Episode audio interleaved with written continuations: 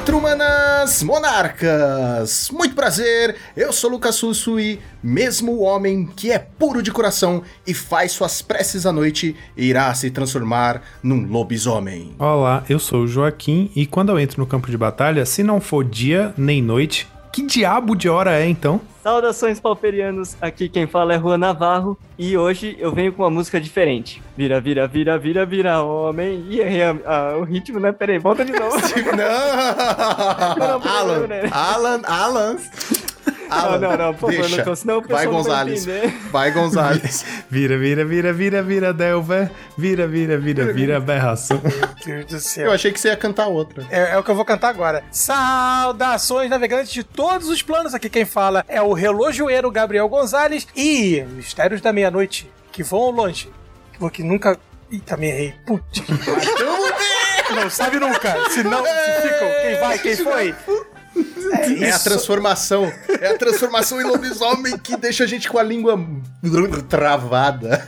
Eu achei que você ia cantar aquela. Achei que vocês iam cantar aquela do, do Didi. Papai, eu quero me casar. Ô oh, minha filha, você diga com quem eu quero me casar com nem Mato Grosso. Com nem Mato Grosso você casa bem. Por que, papai? Nem Mato Grosso vira homem, lobisomem.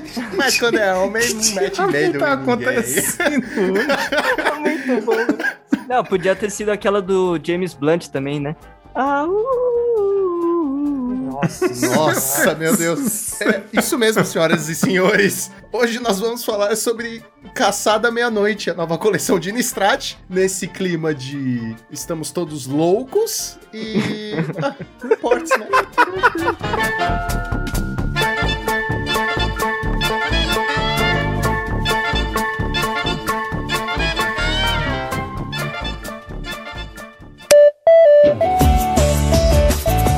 Muito bem, Joaquim, preparado para mais uma semana de Pauper neste maravilhoso podcast. Finalmente, sim, estou preparadíssimo. Meta novo, vida nova. Ah, meu Deus, nós fomos lavados, nossa alma está lavada, cara. E esse meta, esses challengers dessa semana, meu Deus, dá vontade de chorar de alegria. E sabe o que dá mais alegria que isso? Mais alegria que isso, só comprando na X-Place, que é a patrocinadora oficial deste time que vos fala. Somente na X-Place você encontra os melhores produtos e as melhores promoções, Joaquim. E é claro, utilizando o cupom de desconto Monarch5, você ainda leva 5% de desconto nas suas compras em toda a loja. Não precisa, Joaquim, ser só Magic. Você pode comprar board game, pode comprar Pokémon, sei lá, faz um grande pedido e compra uns, uns energéticos lá que também você pode, não tem problema. Queremos lembrar vocês também, galera, que se você está ouvindo este programa na data de publicação, que é sexta-feira, amanhã, sábado, dia 18, teremos mais um evento, mais um campeonato Pauper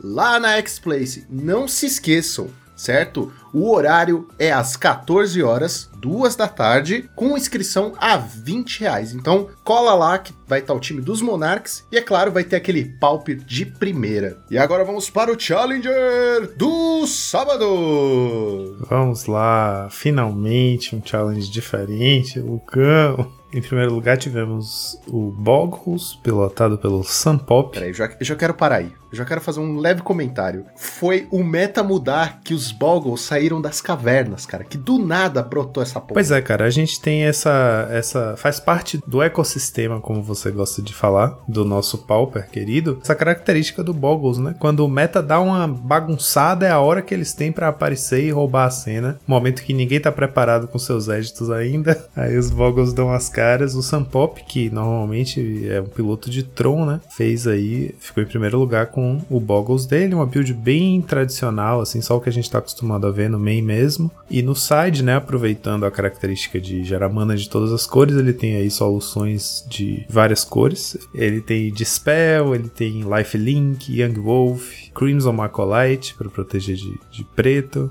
é, uma cópia de Flaring Pain, né? Segurança contra o Tron. E uma cópia de Essence Harvest também para poder ganhar de um Tron que loucou o combate. Em segundo lugar, tivemos um hack dos Mogwarts, pilotado pelo Ramuda. Essa build nova, olha aí. Agora que, né, o meta tem espaço para as coisas acontecerem, finalmente o Deadly Dispute aí mostrando a que veio a instante aí de D&D que já tinha sido lançado, né? Mas estava meio apagada nesse meta louco que a gente estava vivendo. Todas as cartas estavam. Pois é. Todas. Só tinha três decks. É, o Deadly Dispute, pra quem não tá lembrado, é um qualquer e um preto, uma mágica instantânea. Como custo adicional para castar, você sacrifica um artefato ou criatura. E o efeito dela, você compra duas cartas e cria um token de tesouro, que é uma Lotus Petal, basicamente. É uma, um artefatinho ali que vira e sacrifica para adicionar uma mana de qualquer cor. Essa carta acabou entrando muito bem nesse deck, porque você pode sacrificar um, um bicho seu que foi alvo de alguma spell, né? E além disso, essa build aqui do Ramuda tá jogando com sete artefatos no main, quatro estrelas cromáticas e 3 Icor Wellspring. Ambos dão um draw a mais quando são sacrificados, ou seja, ela vai te dar 3 draws quando resolver. E aí, além disso, né, aproveitando, ele foi também com é, 8 lentes artefato,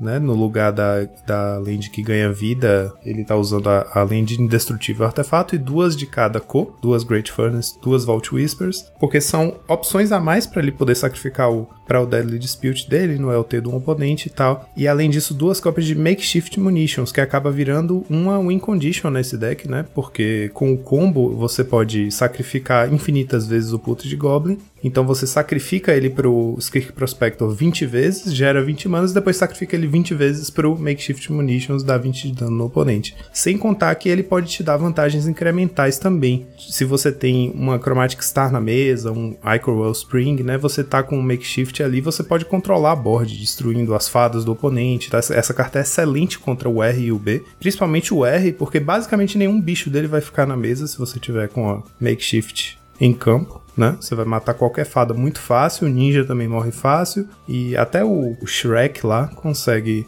você consegue tirar ele da frente. E o interessante dessa build do Ramuda é que, com essa pegada aí dos artefatos e do Deadly Dispute, que você pode castar é, Instant Speed, você consegue jogar como um mid-range, né, a maior parte do tempo, até a hora que você tem todos os recursos para combar. Então o deck consegue fazer um meio de campo bem interessante, ainda mais se você olhar no side, ele tem algumas soluções, algumas respostas específicas, como três cópias de Durez, ele tem uma no main e três no side, e aí ele tem dois Abrade, por exemplo, dois Cast Down, cartas mais de control, né? Que você costuma ver mais em control. É, aproveitando aí que ele tem é, uma cópia do Shred Memory no, no, main deck, que é aquela carta com transmute, que vai buscar cartas com custo 2, que ajuda né, a buscar peças do combo. Nesse caso, você pode pegar um Cast Down para tirar uma criatura problemática da mesa, tipo um Crack Clan do oponente, algo assim. E a Braid também. Interessante pelo mesmo motivo. E até uma cópia de Weather the Storm ele tem no side. A única forma que ele teria de castar aí seria com a Chromatic Star, né? Ou um dos tesouros, ele tem várias formas de fazer tesouro. Então até um Weather Storm ele tem no side. E é isso. Mogwarts aí também é um deck que aparentemente nesse momento assim pós-ban tá bastante em ascensão porque é o combo que a gente tem, né? O combo primeiro mais justo e um combo que ainda não tinha terminado de ser explorado, né, quando o metagame degenerou. Então é legal voltar para ele e começar a ver novas opções como o Ramuda fez aqui, já trazendo uma tecnologia nova com esse com essa build aí artefatosa. Em terceiro lugar tivemos outro é, Vixe, eu. Não, não. Peraí, não. Não, não, não. Porque eu, ia, eu queria que chegasse nesse momento, porque o terceiro lugar foi um deck chamado WG Spokes, jogado pelo jogador Boggles. É assim que tá escrito na nossa planilha. Mas eu tenho quase certeza que é o contrário. Nosso estagiário trocou aqui. Maldito Alan. É outro. Tá chicoteando o garoto direita e dá, dá isso. Outro Boggles, dessa vez pilotado pelo Spokes. Muito parecida a lista com a do Sun Pop. Realmente não tem muito o que dizer, não. É uma build bem tradicional do deck. Umas diferenças no side, com com o Dust to Dust, que essa build aqui tá usando, essa build tá se concentrando um pouco mais nas cores principais do deck. Algumas diferenças na mana base também. Essa build do Spokes usa Crumbling Vestige, que é aquela land que entra virada e quando ela entra, ela adiciona uma mana de qualquer cor e vira para fazer incolor. Em quarto lugar, tivemos o R Fadas, pilotado pelo Brivenix. É uma build bem específica dele. Ele, enfim, era o deck que ele tava jogando antes desse meta horroroso e que é um pouco diferente do que a gente tá acostumado a ver no R Fadas, né? Ele tem, ele joga com três cópias de Delver e uma cópia a menos de Fairy Seer.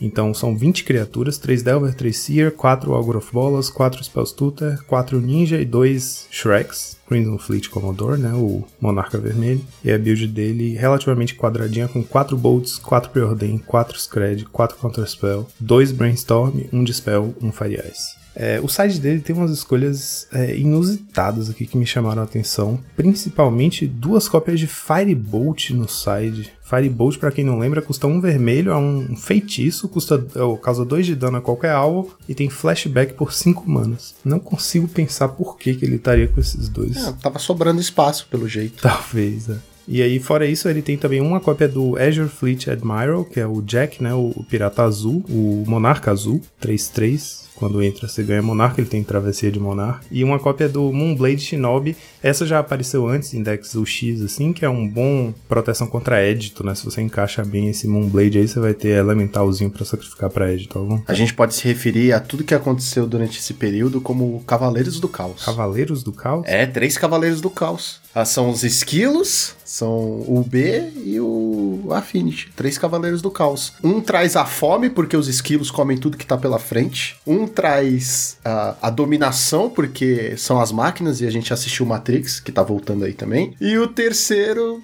e o terceiro é a negação das coisas. Pronto. Cavaleiros do Caos. Cavaleiros do Caos. Gostou. Tá bom. Não, gostei. Eu só tô tentando entender. Em quinto lugar, tivemos um Jeskai Ephemerate, pilotado por Janice Stone. Imagino que seja uma, uma jogadora, né? Porque Janice, nome feminino. Pode ser uma pedra também. Uma pedra? Stone. Ah, sim. Pode ser uma pedra. Um Jeskai Ephemerate, cara. Olha só, esse deck tinha tempo que não. Quer dizer, ele apareceu aqui ali, né? Com aquela build dos artefatos, que aliás é o caso aqui. Tem uns Cleansing Wildfire, tem Próximo uns Flame deck. Slash. Interessante aqui é que ele tá usando Flame Slash no lugar do Galvanic e não tá usando o Totcast também. Então ele tá usando, né, a- o combo do Wildfire, mas não tá usando, não tá indo completamente com o pacote fechadinho com o Galvanic Blast, Wildfire, Land Artefato, Totcast. É, então de resto lista parece mais com o que a gente estava acostumado a ver dos Jeskai Ephemerides de antes. Com Algor of Bolas, Muldrifter, Arqueomante, Seagate, sem o Utóptero. É, é isso, é um Jeskai Ephemerate. Sexto lugar, tivemos um de Mirfadas pilotado pelo Against, que é o Alexandre Weber. A build dele com 19 criaturas, 3 Algor of Bolas e o resto tudo que a gente está acostumado a ver mesmo. 4 Snafault no main deck. E no side ele tem uma cópia de Okiba, um Edito, 2 Duress. Nada muito Nada inovador. muito diferente, é. Sétimo lugar, de Mirfadas, também pilotado por Bolt the Burb, com 20 criaturas, 20 spells, 20 lands, e o deck todo quadradinho ah, em relação às spells, né? 4 Brainstorm, 4 Preordain, 4 Castdown, 4 Snuff-Out, 4 Counter Você Spell. fica quentinho por dentro, fala. Rapaz, eu deveria ficar, né? Porque eu tenho essa fama do, do mania por organização. Fama não, mania. É, essa mania. Mas eu não sei, porque eu acho que não precisa 4 cast down, 4 snuff out. Eu, eu, não, eu, particularmente, não gosto de jogar com 4 brainstorm nesses decks. Precisa, precisa. Precisa? É, precisa. Então tá. precisa. faz, faz bem pro. Sabe? Faz bem. Então é isso, a gente tá vendo aí, né? O Befadas continua uma escolha bem sólida, como eu achei que seria o caso. Mas não dominante, né? É, não dominante. Enfim, a gente sabia que ela estava entre os três pilares porque ela era a única que respondia ao mesmo tempo bem aos outros dois decks problemáticos aqui. Continua sendo um deck muito capaz, né? Muito eficiente, que tem resposta pra muita coisa. Então, por isso, naturalmente, a gente vai continuar vendo ela no top 8. Mas como a gente tem mais variedade em relação ao resto do meta, eu acho que ele tá menos. É isso, menos dominante, menos opressivo, né? E em oitavo lugar, pra fechar, tivemos um Boggles, o terceiro Boggles da lista, pilotado pelo Liturgisk Carnage. Ele está de volta! Tá de volta. Ele está de volta! Como é que eu falo o nome dele? Ele já ensinou pra gente e a gente já, já a essa altura já. se lê batendo a cabeça no teclado. É. Brrr. É assim que se lê. É. Liturgisk Carnage.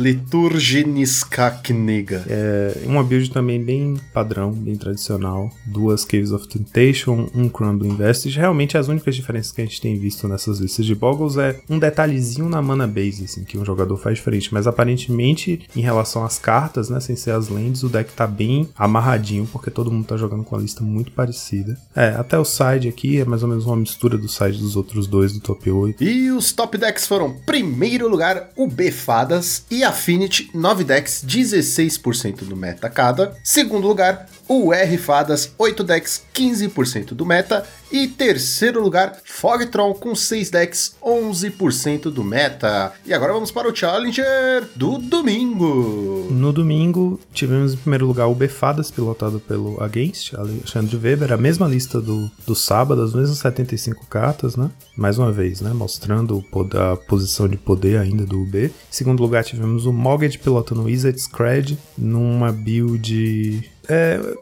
build de sempre, eu acho, né? É, a única diferença aqui é que ele usa dois Spell Pierce no main deck, é. Isso é um pouco diferente e também quatro Brainstorm, que a gente às vezes vê no UB, né, mas no UR é raro quatro Brainstorm. Olha, se eu pudesse eu usaria zero Brainstorms. É, cara, eu tô ficando cada vez menos adepto do Brainstorm nesse deck, ah, pra ser sincero. Eu, eu não gosto. Eu não gosto. Eu prefiro usar contemplar do que usar brainstorm. Eu, eu tenho preferido o próprio ponder, sabe? Tipo, o brainstorm. Ah, sim. Pra você achar. Esse deck não joga com muitas lands, né? Ele usa 20 lands. Para você achar a sua próxima land drop, que em geral você casta suas é, cantrips para garantir land drop, né? O ponder é melhor que o brainstorm. Porque o, o ponder você tá olhando efetivamente quatro cartas, né? Você olha as três, se não tiver a land nas três, você embaralha e tem a chance de ter uma quarta carta misteriosa que pode ser a land. O brainstorm, se você compra três e não vem nenhuma land, você se dá muito mal. E não tem nada para ciclar, né? Também. Pois é, exatamente. Você vai ficar preso aí por dois turnos comprando non-lands. O que é interessante aqui da build do, do Mogged é que no side dele ele tá focadíssimo. Ele tem, né? Tipo, a gente é raro ver sides desse tipo, que são quatro cartas diferentes só no side. Ele tem 4 Aeroblast, 4 Pyroblast, 4 Cleansing Wildfire e 3 Fire Cannonade. Focou no que ele quer atacar. Eu acho sempre interessante ver esses, esses sides, né? Porque,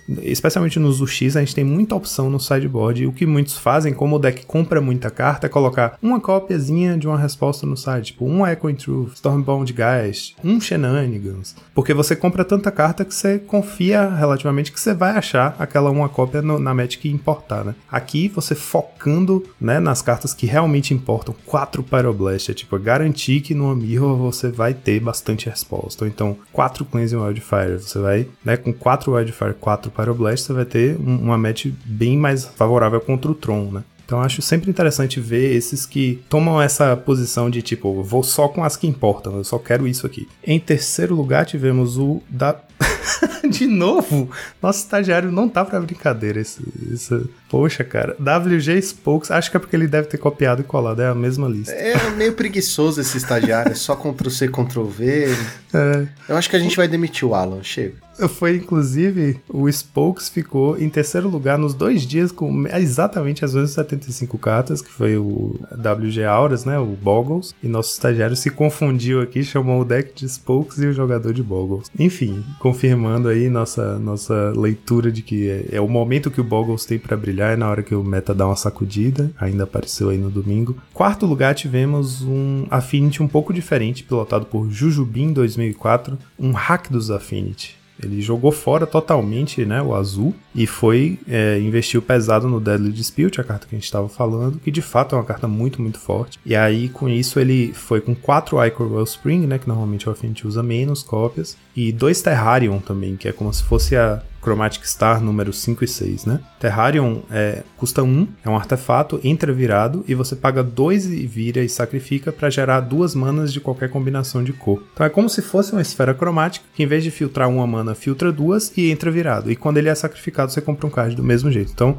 ele tem no total aí 10 artefatos que ao, ser, ao serem sacrificados compram uma carta, né? Então tá bem construído aí para garantir que o Deadly Dispute vai render 3 draws e uma cópia de Makeshift Munitions também no main, que é uma carta como a gente estava falando, né, no Mogwarts lá, bem forte, bem é, impactante no Affinity, especialmente porque como ele tá no Rakdos, ele vai com 4 discípulo Disciple of the Vault no main deck. Então, aquele makeshift ali se encaixar no começo do jogo, na hora que ele tiver um discípulo, rapidamente o oponente vai, vai perdendo vida até o jogo acabar. Né? E como é um encantamento, é muito difícil o oponente ter resposta no main deck, então essa carta acaba sendo um trunfo bem grande. E aí no side, aproveitando o preto, né, ele investiu mais pesado em respostas no preto. Inclusive o deck tem dois Durez de main deck, já que não pode ter Dispel, né, normalmente a Affinity joga com pelo menos um Dispel para proteger o combo, para poder dar um fling, então o Durez te dá a chance de dar uma averiguada e ver se a barra tá limpa para você poder flingar seu Atog. No side ele tem uma cópia a mais de Durez, e além disso ele tem três Cast Down e dois Rip in the Graves no side, no preto né? E aí no vermelho, as coisas que a gente está acostumado a ver: 3 Crack Clan, 3 Pyroblast, 3 Ancient Grudge. Em quinto lugar, tivemos o é, Dimir Delver, o Bedelver pilotado pelo Brivenix, que pilotou a versão dele lá do o R que usa Delver. Aqui o, o, o B Delver dele tem três Gurmag. Delver? Tem Delver. Tem as mesmas 14 criaturas, são 14 criaturas como todo o Bedelver, só que aqui ele trocou um Gurmag por um Seagate Oracle, que é como se fosse um quinto Augur of Bolas, né? É um pouco estranho, né? É, puxa um pouco mais pro É um control o deck, que o deck realmente, o Bedelver tem essa pegada, consegue ser agro, consegue ser control, dependendo da matchup. E a lista dele aqui cheio de balas de prata, que a gente costuma chamar, né? Silver Bullets. Só faltou o Mystical Teachings pra buscar essas balas de prata. Porque realmente ele tem um monte de. uma cópia de cartas aqui, mas não tem exatamente forma de tutorar elas, né? Mas o deck compra bastante carta. Ele tem um Echo in Decay, um Miscalculation, um Suffocating Films, um Edge to the Chainer, um Agony Warp, nunca mais a gente viu essa carta. Um Spell Pierce, notoriamente sem Dispel na, no main deck. 4 Snuff Out, 4 Counter. É, o deck só tem, tem 4 cópias de pouquíssimas cartas. Até um Bonder's Ornament ele usa no main deck. Então realmente ele tá puxando o deck um pouquinho mais pro control aí. E aí no side também, bastante variedade de respostas aqui. Outro Bonders no side, Unexpected Fangs no side, uma outra cópia de Chainers, Relíquia, Okiba, Dispel, Durez, enfim, ele, ele foi aí com a caixa de ferramentas maior possível, né? Com uma respostinha pra cada coisa no main deck. Ele foi com um sideboard no main deck. Sexto lugar tivemos o Befadas, pilotado por Mamar. Eu acho que é o mais próximo que a gente tem da build do beiço que a gente chamava, né? A, a diferença é que tá usando 4 Snuff Out, 4 Cast Down, além de um Echo in Decay, né? Uma cópia de Behold the Multiverse, 18 criaturas, 18 que a gente tá acostumado. É, três cópias já Stunner, ele tem dois Durez no side. É, nada muito fora do comum aqui. Uma pena que esse mamar não ficou em primeiro lugar, viu? Porque aí a gente podia fazer a piadinha do botou pra mamar.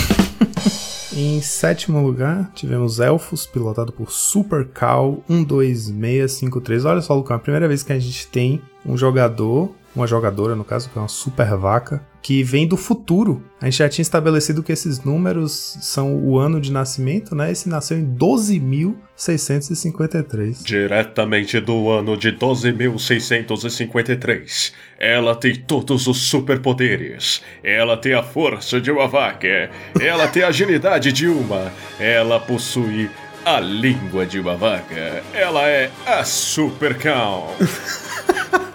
É, pois é, e eu acho que no futuro as pessoas te odeiam, né? Porque o Alfred é elfos. Não, as pessoas me odeiam desde hoje mesmo. Desde que eu conheci o Juan e essa amizade incolorida, né? Nasceu, as pessoas me odeiam, porque elas querem jogar de elfos. E eu acho assim, eu não quero cagar regra, mas se você tem um apelido de Super Cal, você devia jogar com um tribal de vacas. Tribal de vacas.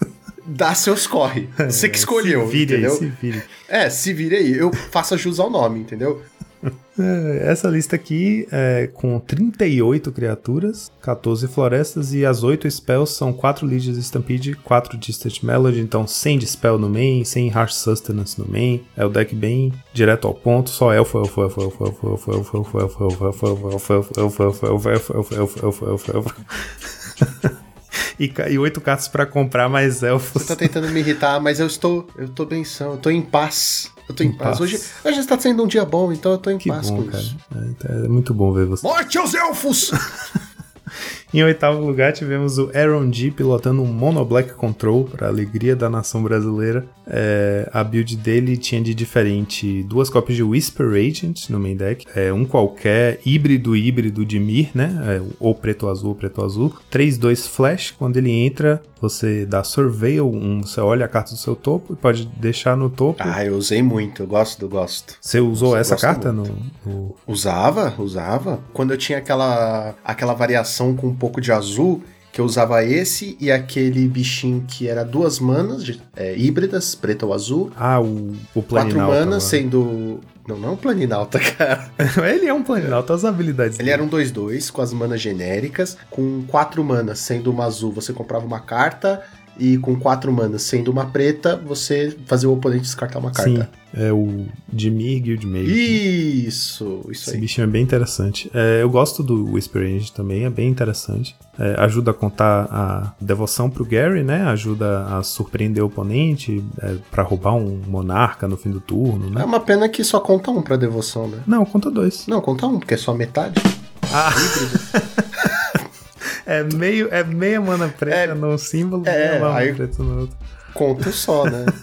meio, meio dá um, então. Ele tá usando aqui com Baj Witches, né? Que tinha dado uma sumida do Mono Black. Faz sentido, né? Porque é um meta aberto, você vai encontrar bastante fadas. Duas cópias de Crypt Rats. é, dois Durez no main também. E dois Bonders Ornament, que a gente não costuma ver também no Mono Ah, Black. mas é bom, porque tem um flood desgraçado, pelo menos comprar carta. Verdade. E no site. A menos que você tem- zique. Aí você nunca vai poder pôr esse É, Bonders são as duas opções do Mono Black, né? Ou você vai zicar a ponto de você parar em duas manas e ficar fazendo Signing Blood, Signing Blood e nunca achar a terceira land, então você vai ficar com Bonders podre na mão. Ou você vai comprar seis, seis lands e um Bonders que pá e só vai comprar land. E não adianta você falar assim, ah, mas eu vou então jogar com 20 lands, porque aí eu não vou zicar. Não, aí não adianta, amigo. Você vai zicar do mesmo jeito. Ah, então eu vou jogar com menos pra eu não flodar.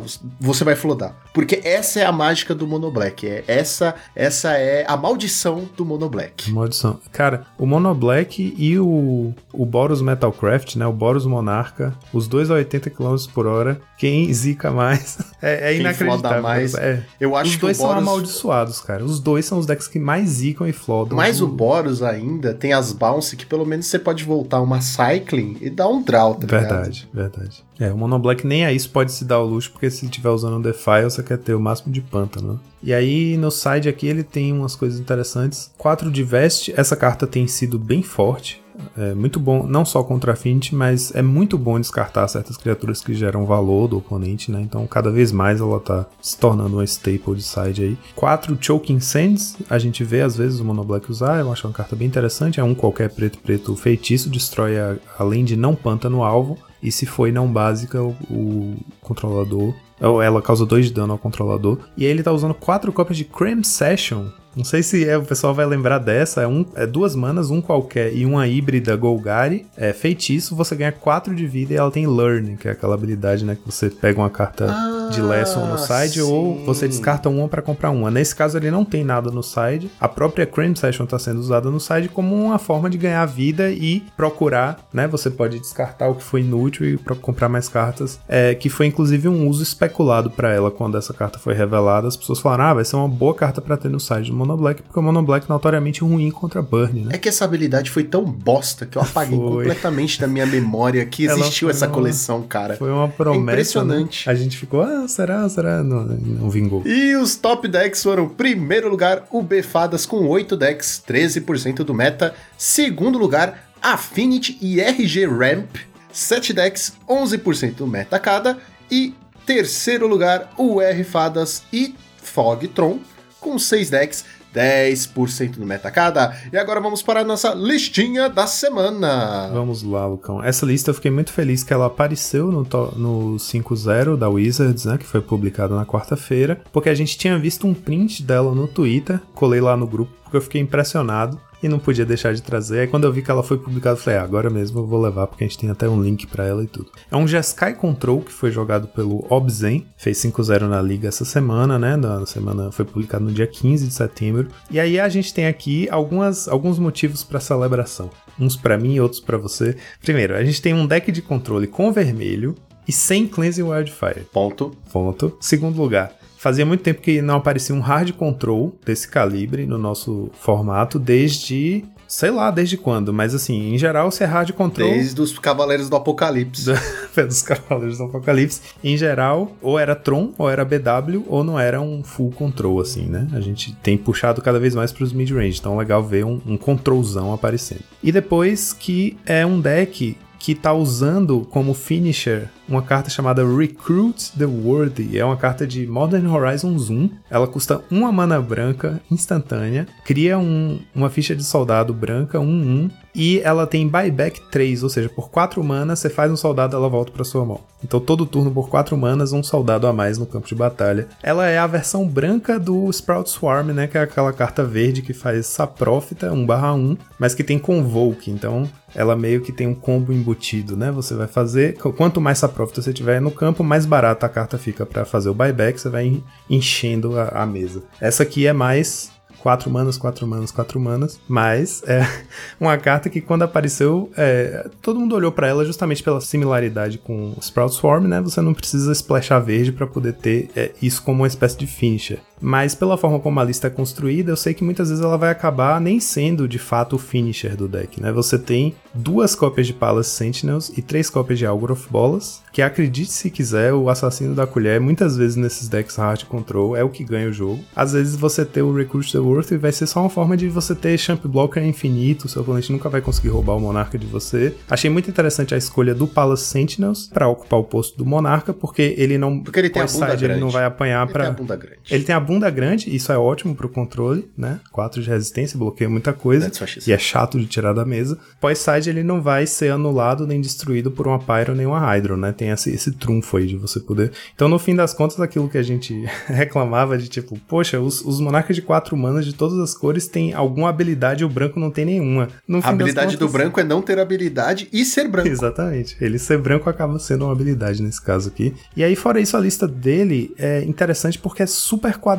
Para um deck de controle, isso é até meio raro de se ver. Ele tem 4 Behold do Multiverse, 4 Fire Cannonade, 4 Exclude, 4 Revitalize, para quem não sabe, é um qualquer e um branco instantânea. Você ganha 3 de vida e dá um draw. É um cantrip que você ganha vida. 4 Counterspell, 4 Scred, e aí a base de mana dele é toda de Lands Nevadas, fora 4 copas de Thriving Isle, né? Que é outra também que saudades, nunca mais a gente tinha visto, depois da entrada das Lands Artefato. E 4 copas de Brainstorm, e com isso ele usa 8 Fat Lands, 4 Ash Barrens e 4 é, Terramorphic Expense, 23 Lands, também raro de se ver, é só deck hard control mesmo pra jogar com essa quantidade. E ele tem duas cópias de Devious Cover Up, aquela counter, custa 2 quaisquer azul azul, instantânea, anula a mágica alvo, se ela for anulada dessa forma, exila em vez de colocar no cemitério, e você embaralha quatro cartas alvo do seu cemitério no seu deck. Então fica basicamente infinito de respostas, né? Então, por exemplo, é- é ele usa notoriamente poucas remoções no main. Ele tem 4 Scred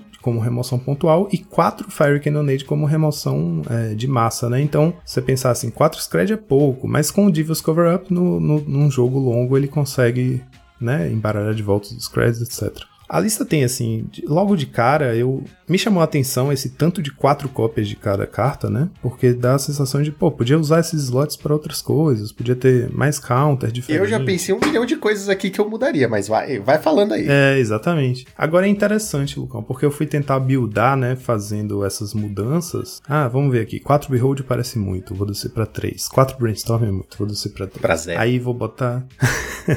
Vou botar nesse slot tal outra carta e tal. Mas se você for jogar com o deck, você vai sentir que ele tem. Ele faz bastante sentido. A única coisa, a única coisa, pra não dizer que não tem algo que eu discordo completamente, é esse Shenanigans no main deck. Ele tem uma cópia de Shenanigans no main deck, que eu acho que tá um pouquinho atrasado, né? Podia ser a Braid, né? É, podia ser a Braid, podia ser a Braid. Porque assim, por mais que ele tenha Discover Up, que possa voltar as coisas pro deck e tal, você vai deixar de comprar uma carta, né? E assim, o, que- o que que, que meta é esse que ele previu, que ele foi com Shenanigans no main, né? Podia ser no side. Não, mas eu- como eu falei, por que, que não pôs a Braid? É, exatamente. Ainda mais Já que é deck de um- controle, né? É. Mas assim, o que, que eu achei que tem bastante mérito essa lista? Primeiro, ela resgata um, um estilo de deck de controle que a gente tem muito tempo que a gente não vê, né? É um deck que não tá se baseando em criaturas que geram valor, né? Pra poder usar Ephemerate e tal. Ele usa muito, de uma forma muito interessante as cores que ele tá usando, né? O branco tá aí, mas ele não tem Ephemerate.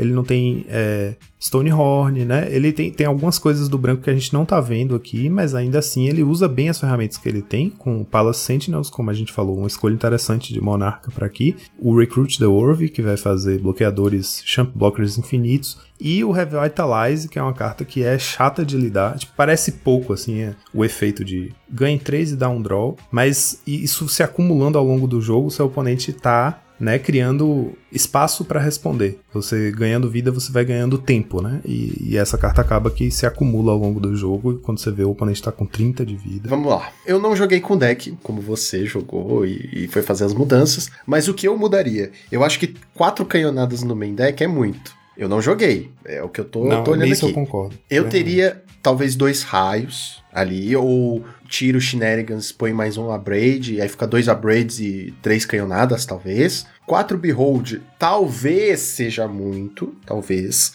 Eu amo, eu amo demais essa carta, demais. Sério, eu abri mão de um terreno no meu UB-Fadas que eu montei agora pra colocar Behold, foda-se. 10 terrenos é muito, de 10 ilhas é muito. Eu quero. Eu amo demais essa carta, acho ela muito forte. De novo, quatro Excludes talvez seja muito.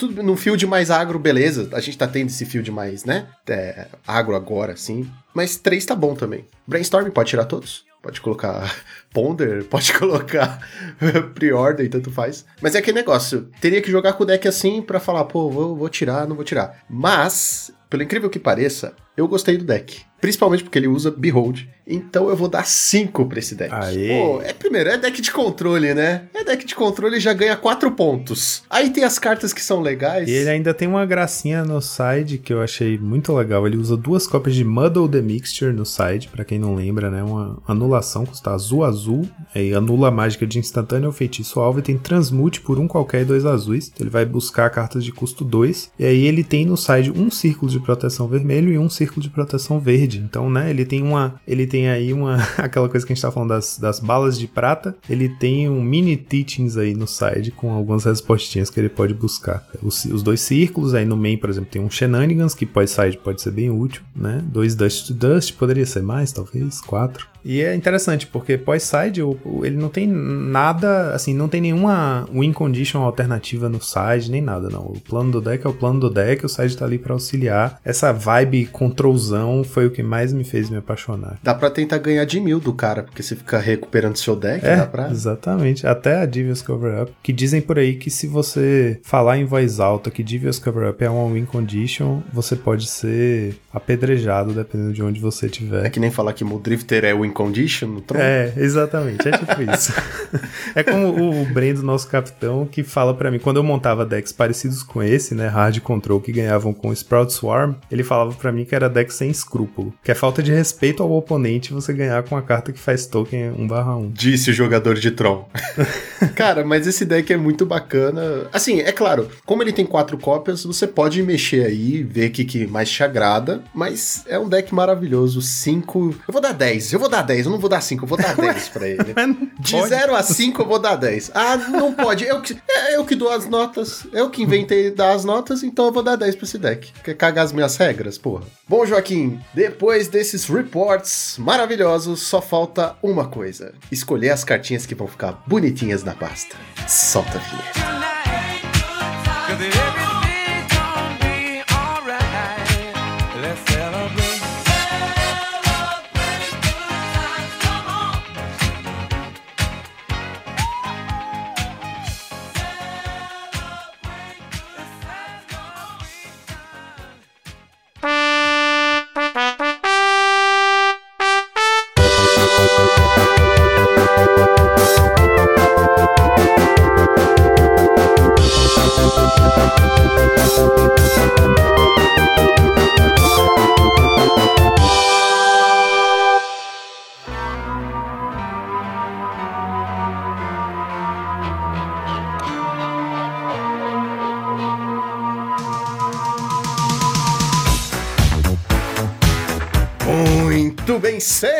Senhoras e senhores, hoje viemos aqui para falar sobre a nova coleção de Magic Caçada Meia-Noite, Innistrad. Innistrad e Caçada Meia-Noite, tanto faz. O importante é que tem lobisomens. E hoje vamos falar sobre as melhores cartas para o nosso querido e amado formato. Antes de começar qualquer coisa, primeira coisa, eu fiquei muito chateado com essa coleção, porque ela não teve o melhor lobisomem de todos os tempos, que é o Hugh Jackman. É, naquele filme Van Helsing. Vocês nunca assistiram Van Helsing com o Hugh Jackman? Eu, eu vi, eu vi no cinema quando eu era Meu adolescente. Deus, entregou a idade. Olha só, mas aí você, quer, aí você quer realmente chutar o balde, né? Você quer fazer que daqui a pouco vai ter o Jackman, vai ter o Ciclope, vai ter todo Wolverine. mundo, X-Men, Wolverine. Vai ter Senhor dos Anéis, por que, que não pode ter o Hugh Jackman? E o segundo comunicado é que o Delver é Orcor. E o segundo comunicado é que o Delver é o Orcor. E o segundo comunicado é que o Delver a gente não vai mencionar porque ele é a carta mais foda da coleção, beleza? Com essa arte nova, então nem vale, ele nem, nem conta aqui, beleza? Só por curiosidade, o que, que você tava tentando falar? Or, or, Orcor, or, Orconcur. Ó, concurso. Isso, Orconcur. Porra, é essa? Nossa. É que não entra em competição, entendeu? É, Não- tipo, não- é tão foda que Ele não entra. conta. É, Entendeu? entendeu? Valeu. Agora, meus queridos amigos, vocês sabem que eu sou o cara que gosta muito de lore, né? Eu acho que é importante a gente mencionar aqui que Innistrad talvez seja um dos planos mais interessantes, assim, dentre os planos que a gente poderia fazer comparação com D&D, né, que foi o último, Forgotten Realms, penso muito em Innistrad como Ravenloft, né, que é um outro mundo muito conhecido dentre os mundos de RPG de Dungeons and Dragons, que é o mundo dos vampiros, né, o mundo dos lobisomens, né, das caçadas, assim. Cara, tirando toda a perspectiva de carta, enfim, que a gente já viu que o Delver aí tá, enfim, não pra mim, na minha humilde opinião, não é o Delver mais bonito de todos, porém, né, gosto é, é que nem se cada um, né, tem o seu. É que nem bunda, nem todo mundo tem uma boa. É, eu diria que nem borda branca, né, cada um aprecia da melhor É, maneira então, possível. outra opinião merda, que sai Exato. da sua bunda, viu? Mas, é, tirando essas ofensas gratuitas, assim, vamos ver a Vacin, vamos ver a Sorin Markov, vamos ver aquela turma toda aí, pô, vampirada da pesada voltando em Strad, isso me anima, cara. Tem muita coisa legal aí dentro desse lore do, do Magic. É, Gonzales, eu sei que você é o cara que não, não vê os spoilers até o momento da gravação, mas essa primeira parte é só lobisomens. É, vampiro vai ser Peraí, depois. então. Ah, é sério? É, começou falando merda. Então, vamos falar dessa nova temática de lobisomens. Não, mas é dentro de Innistrad, pô. Então a gente vai ter um set só de lobisomem? Isso, vai ter um Innistrad só de lobisomem e um só de É vampiro. tipo o- a ênfase, sabe? Tem, teve vampiro nesse também, se eu não me engano. É. Mas não teve assim, né? Não, o legal é que assim, eu fui de 100% de expectativa, que eu sempre faço isso. Nossos ouvintes sabem, é que eu não vejo nenhum spoiler, até pra poder fazer o react aqui ao vivo, e eu fui de 100 a 0. Ah, então beleza. Então pode sair daqui. Falou. Valeu, gente, um abraço. Falou. A gente se vê lá no final. Eu quero começar falando uma coisa que é, essa coleção ela caprichou tanto no, no flavor que a própria próprio nome da coleção, né, caçada, né, já remete à dificuldade que foi de achar cartas boas pro, pro nosso formato querido, né?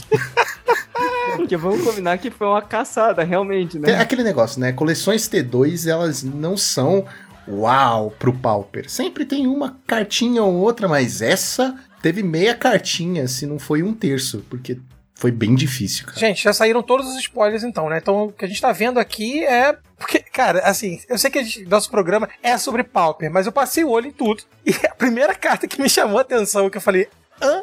É o Ren and Seven. Porque o Ren and Six é uma das cartas mais pauleiras aí que rolaram os outros formatos, Modern, Vintage, Legacy, a porra toda, o Ren and Six, e tem o, o irmão dele, que é o José Sete. Cara, Não é por causa da, do, fla- do- da história do, do, perso- do personagem, né? Tipo assim, ela vai trocando. É uma dríade que tem a árvore hospedeira e ela vai trocando de árvore, entendeu? Ah, não, sim, mas aí, pô, são cinco anos, deveria ser sete, sei lá. Mas, Enfim, tá. Ué, Brain Six custa dois. E aí? É foda quando eu não tenho o que, o que falar. Ah, cara, vamos ser sinceros. Eu, eu gostei da temática. Eu gostei, eu gosto de lobisomens mais do que eu gosto de vampiros. Mas assim, eu vou falar o quê? Eu vou- ah, eu já sei o que eu vou falar. Eu vou falar que veio boas cartas pro branco. Sim, verdade. Essa coleção tá de parabéns nesse sentido, porque trouxe coisa pro branco, verdade. Vamos começar nas alturas, falando bem disso, e depois a gente começa chutando balde e deixando todo mundo na depressão, como uma boa coleção trevosa merece fazer.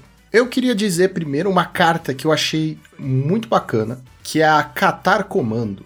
É duas manas, né? Uma genérica e uma branca. É uma criatura humano soldado com flash. Com flash, uma criatura branca com flash no Pauper. Que pode ver jogo. E ela tem o efeito que é um, sacrif- paga um, né? Sacrifica e você destrói o artefato ou o encantamento alvo e ela é 3 barra 1. É, eu achei ela bem interessante, Lucão. Também Ela é do caralho. Foda-se se você não tem alvo pra destruir o, o artefato encantamento. É uma 3-1 com flash, cara. Não, e o interessante é que ela tem flash, como você mencionou. É, a habilidade ativada dela não precisa que ela vire pra fazer, né? Então você pode dar o flash, você pode pagar a, a mana, né? Incolor, sacrificar ela e destruir. Então, assim, ela tem muitas funções em resposta por custo 1. Ela é muito boa. Ela é Cara, muito boa. você pode pagar dois, fazer o flash, bater no seu turno e depois ainda sacrificar. Ela é muito foda, cara. Uma outra coisa que deixa ela ainda melhor, que é justamente a grande vantagem dela ter flash, né? Além de você poder fazer ela no final do turno do cara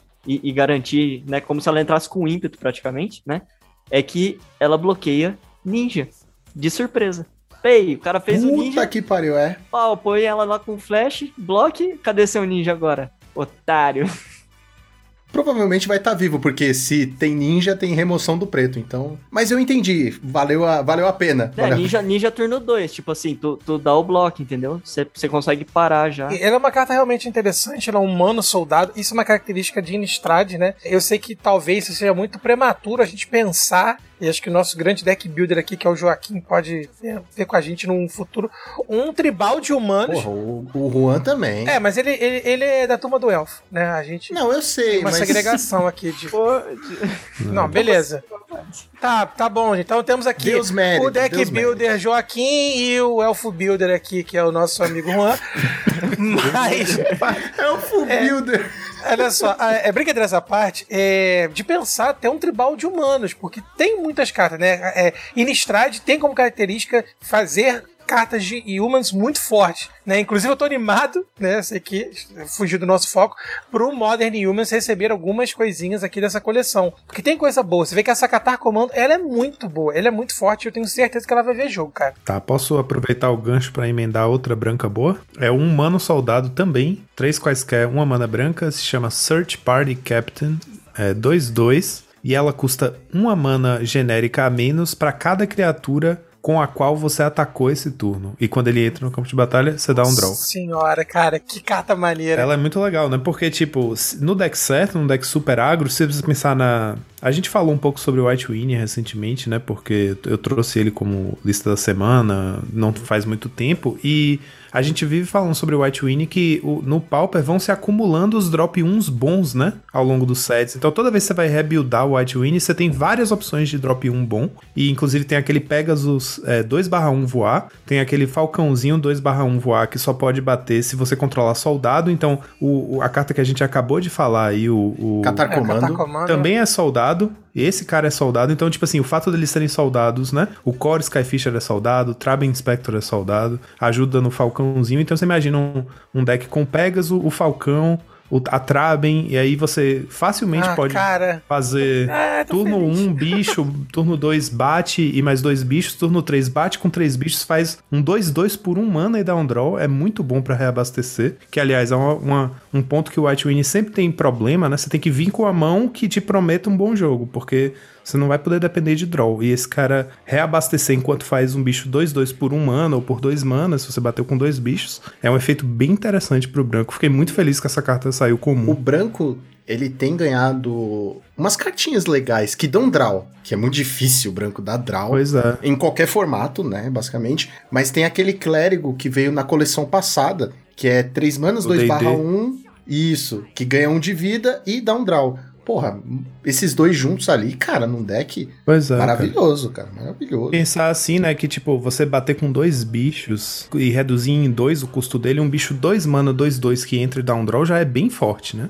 Três é o sonho, é tipo, você pagar um mana por um, dois, dois que dá um draw é um sonho, mas, Ah, é, mas dá. no deck certo White dá. Winnie dá, dá. E eu quero aproveitar, já que a gente tá falando das cartas brancas, também do, do White Winnie, que é uma carta que eu acho que pode ver jogo, não é certeza, mas eu gostei, ela tem um potencial, principalmente porque ela tem também um custo baixo, né? Custa uma mana branca só. É uma mágica instantânea chamada Desafio Abençoado. Né? A criatura alva ela ganha mais 2 mais 0 e vínculo com a vida até o final do turno. E se aquela criatura morrer nesse turno, você cria uma ficha é, de criatura espírito branca 1/1 com voar.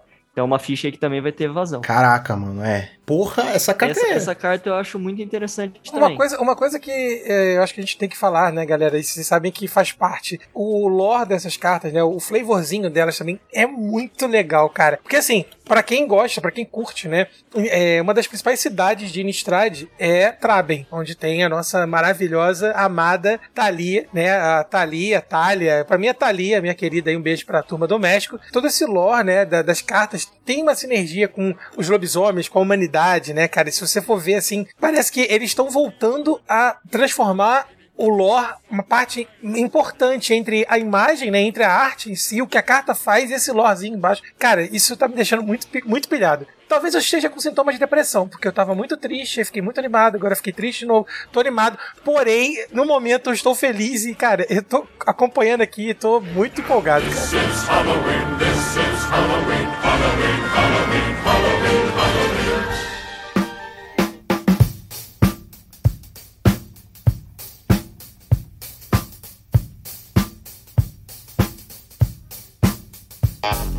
Você falou aí num ponto que. Ah, tem tudo a ver com essa temática de lobisomem e não sei o quê. Isso é uma coisa que acontece com o Pauper no geral, que são as mecânicas que não dão certo, que são legais, mas não dão certo no Pauper. Tipo a mecânica de transformar. Ela não dá certo no Pauper. Ela é muito legal. Mano, tem umas cartas aqui com essas artes diferentonas que eu não sei o nome, Joaquim geralmente fala pra mim o nome. É, showcase? É, Que showcase. tem, que, tem um, que tem uma bordinha diferente, né? Todo site agora Porra, tem isso. toda a arte, né? Esses showcases, cara, tem uns, uns lobisomem aqui, o preto aqui, três manas, é um humano 2/3, ameaçar com Daybound. A arte das duas cartas, a, tanto da showcase quanto a normal, são fodas. Aí você transforma, ele vira um lobisomem 4-4 com um ameaçar. Mano, você fez um. Tecnicamente você teria feito um 4-4 por 3 manas com ameaçar. É muito bom. E é preto que pega. Ou seja, Snufault não pega. Ela é comum, né, cara? Então, é, é, sim, é um podcast sobre Pauper, um time de Pauper. costuma ser cartas comuns. Peraí, como é o nome desse que você falou, Lucas? É Shady Traveler. Agente suspeito em português. E ele se digivolve para Stalking Predator. Cara, que arte sensacional, cara. E é do caralho. Só que, assim, Putz vai apodrecer grila, na cara. pasta, tá ligado? Ah, não, tu Vai, acha, vai. cara? Vai, vai sim. Você tá de sacanagem, né? Não Ah, tem não, carta não que tô, transforme, cara. que seja boa. Não tem carta, como vai ter no T2, que você possa ter recorrência. Até que esse aí que você falou chega perto, Lucão. Né? Tipo assim, três manas, dois, três menas. Pois é, mas, Mas é. o problema. O problema é que na coleção passada de Nistrad, ele tinha uma outra mecânica, que era de você castar ou não castar X mágicas e transformava. E aí até era viável, você não faz nada, Sim, é. ele transforma, show de bola. Tudo bem, ah, tinha o lance de você depender do seu oponente também não fazer nada, enfim. Mas aqui não. Aqui você depende que o dia vire noite, a noite vire o dia e fique nessa. É, mas aqui meio que é o mesmo, mesmo esquema, né, Lucão? Porque se você for ver na carta aqui, né, diurno, se um jogador não conjura nenhuma mágica durante o próprio turno, torna-se noite no turno seguinte. Tipo, é meio que a mesma mecânica que a gente tinha. Ele vai flipar. O problema é a que custo, entendeu?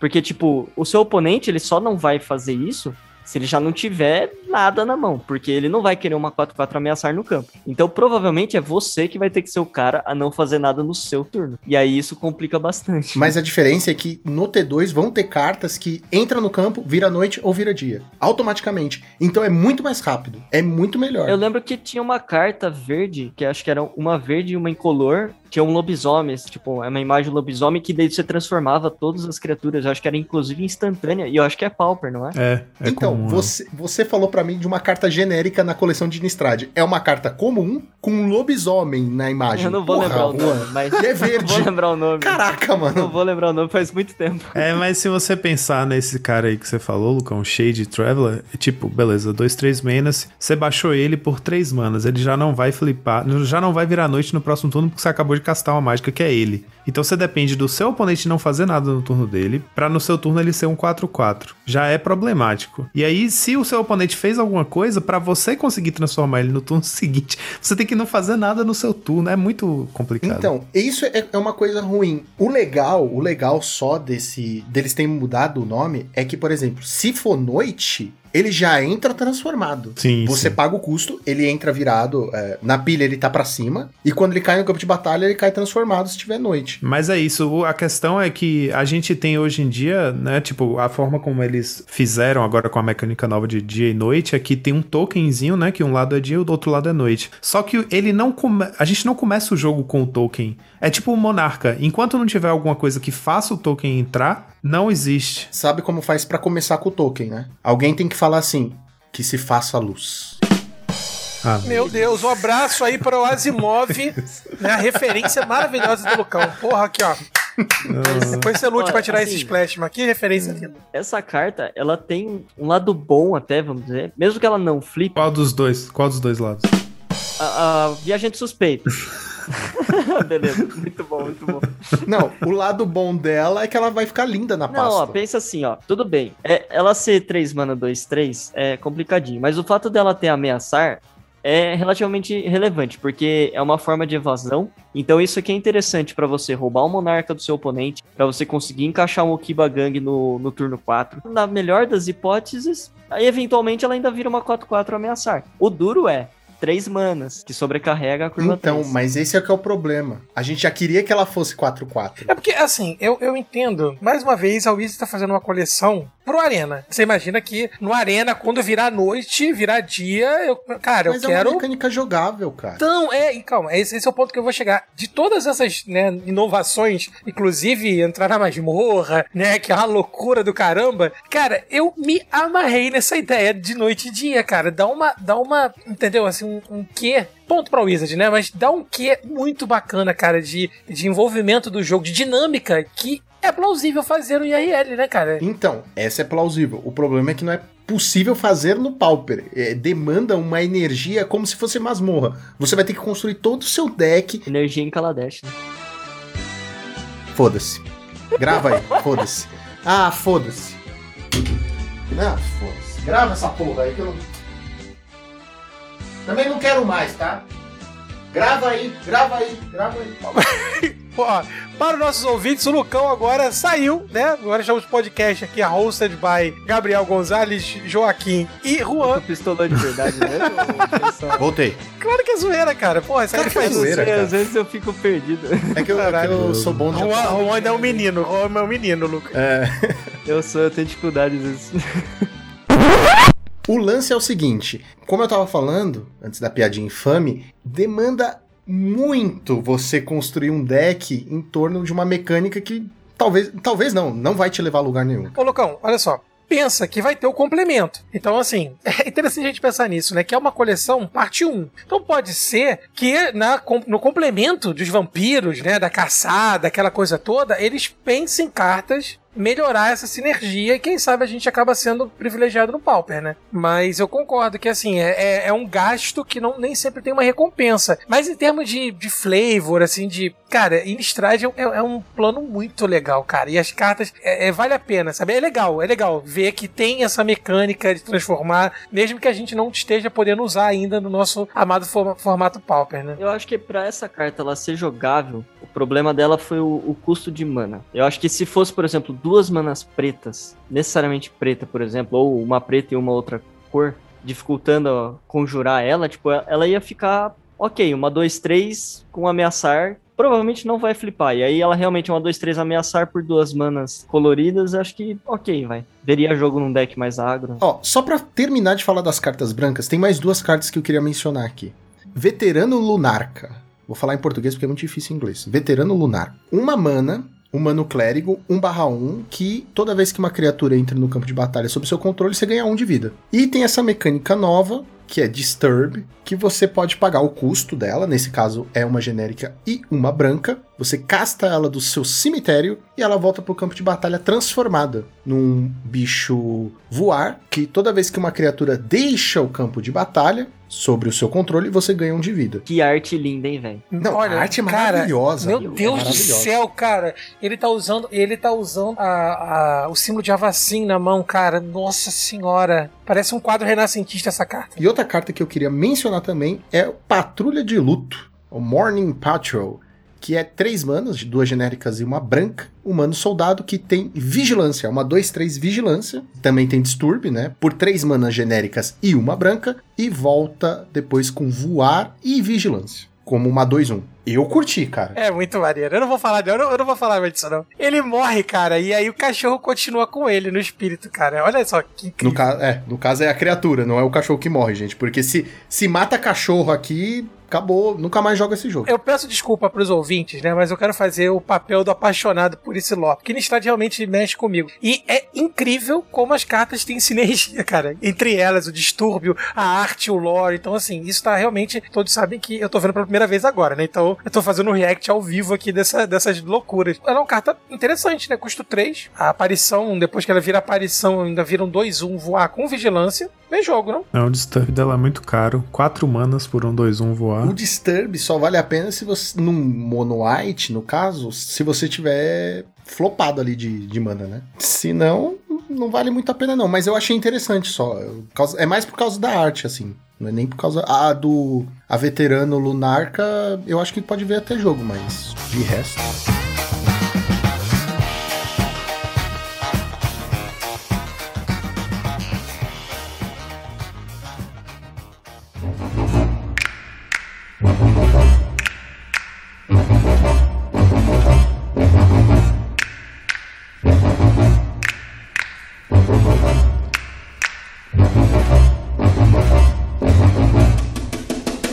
Uma carta que também tá com uma arte fantástica é Pacto Sanguíneo, que é uma cartinha preta. Olha, tá, tá espetacular, sabe? Quero, quero quatro foil, por favor.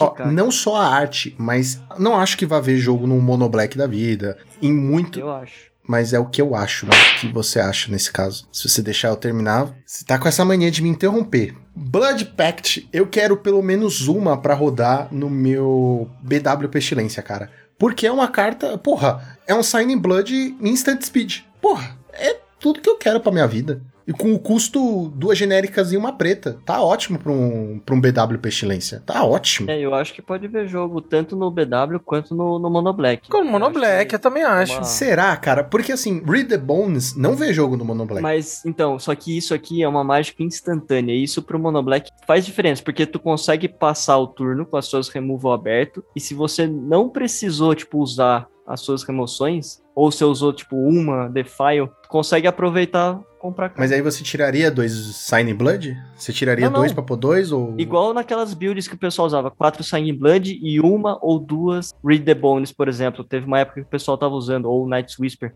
É uma quinta ou sexta cópia ali de Sign Blood, entendeu? E tem outra vantagem também, que é além da velocidade instantânea, da mesma forma que a gente faz com Sign Blood, às vezes que você mata o cara nisso, também tem mais uma forma aí pra. Caraca, matar instant speed. Faz o Era the Storm, você faz em resposta e mata o cara, mano. Nossa, eu vou Nossa senhora, Eu gostei, quero quatro foil. Chamar atenção pra uma carta aqui também que, embora a gente tenha muitas emoções fortes no formato atualmente, mas me chamou a atenção e eu acho que, além de tudo, é uma carta muito bonita também, é o Defenestrar, cara. Defenestrate é uma carta muito legal, que ela destrói a criatura alvo que não voa. Ok, talvez não veja jogo, é custo 3, não vai matar muita coisa que... Cara, mas a carta é muito interessante. E Defenestrar, pra quem não sabe, é você jogar da janela, né? E a arte justamente é isso, é um cara sendo arremessado da janela. Olha, é sensacional. Aí que tá, sabe o que que é foda? Cast Down veio e infelizmente, quando veio, é, foi bom, foi muito bom. Essa é a parte legal, tipo, é uma remoção que mata tudo. Só que matou ao mesmo tempo uma um bilhão de possibilidades de outras cartas, removals que eu gostaria de que viessem em jogo. Tipo, aquela carta de uma mana preta, você mata a criatura de custo 2 ou menos. Se uma criatura tiver morrido no turno, é, acho que é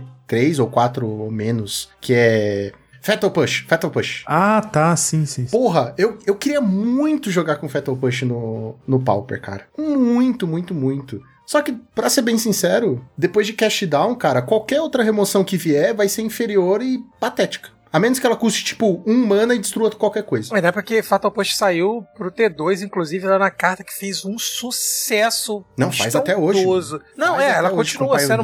Sim, com Modern também, né? É, mas você falou uma coisa importante, né? Acho que o Cash Down ele veio pra, pra suprir, assim. Porque o custo, né? A eficácia do Cash Down é muito forte, O né? Cash Down é a carta que não tem restrição. Você mata qualquer criatura. É isso, mano. É, o Defenestrar não vai ver jogo, provavelmente, por conta dessas restrições. Mas, cara, se ela fosse custo 2. Olha, Também não ia ver jogo, porque tem Cash Down.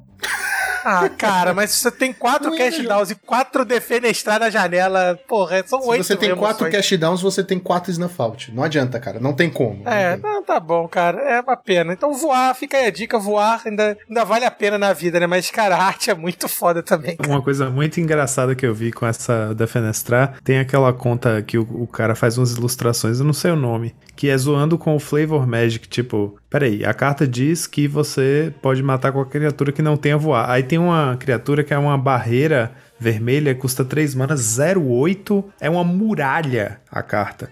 Aí o cara mostra a arte, alguém jogando a muralha pela janela. É os, os fails do Flavor Magic, né? Tipo, se você mata qualquer criatura, vai matar uma muralha jogando pela janela. Foi a coisa mais Mas pera, engraçada. tinha, tinha uma série há um tempo atrás que tinha um personagem chamado Muralha, então dava pra jogar ele pela Ah, tem um janela. goleiro, tem um goleiro de futebol aí. Um abraço pro Muralha também. aí Que... Não, mas é interessante. Eu tô imaginando a cena, tacando uma muralha pela janela, gente. Você consegue imaginar isso? Agora, uma carta que. que essa aí eu, eu não consegui fugir dos spoilers, né? É o Rotten Reunion. Uma mágica instantânea que você exila até uma carta do seu cemitério e cria uma ficha de token 2-2, né? Um De zumbizão. qualquer cemitério. De De qualquer, qualquer cemitério. cemitério. E ainda tem flashback. Cara, a carta é maneira. É legal mesmo. O negócio, o problema é que o zumbi tem a habilidade de Decade, que eu não sei como ficou o nome em português, que é uma habilidade assim que vários zumbis agora têm. É como se, é como se fosse um zumbi, o zumbi de um zumbi, porque várias cartas inclusive tem é um zumbi 2-2 que quando ele morre você faz um zumbi 2-2 Decade, é tipo o zumbi que voltou à vida. Ele é todo incapacitado, é 2-2, só que ele não pode bloquear e quando ele ataca você sacrifica ele no fim do combate. É um bicho que vai bater uma vez e ah, já era. Cara, seria maravilhoso se fosse 2-2, não ataca, não defende, morre no final do turno. Seria maravilhoso. Seria Mas eu quero saber se a gente pode É um defenestrar o zumbi. A gente pode defenestrar o zumbi. Aí se puder, tá valendo. É um, é um 2 barra 2, existe apenas.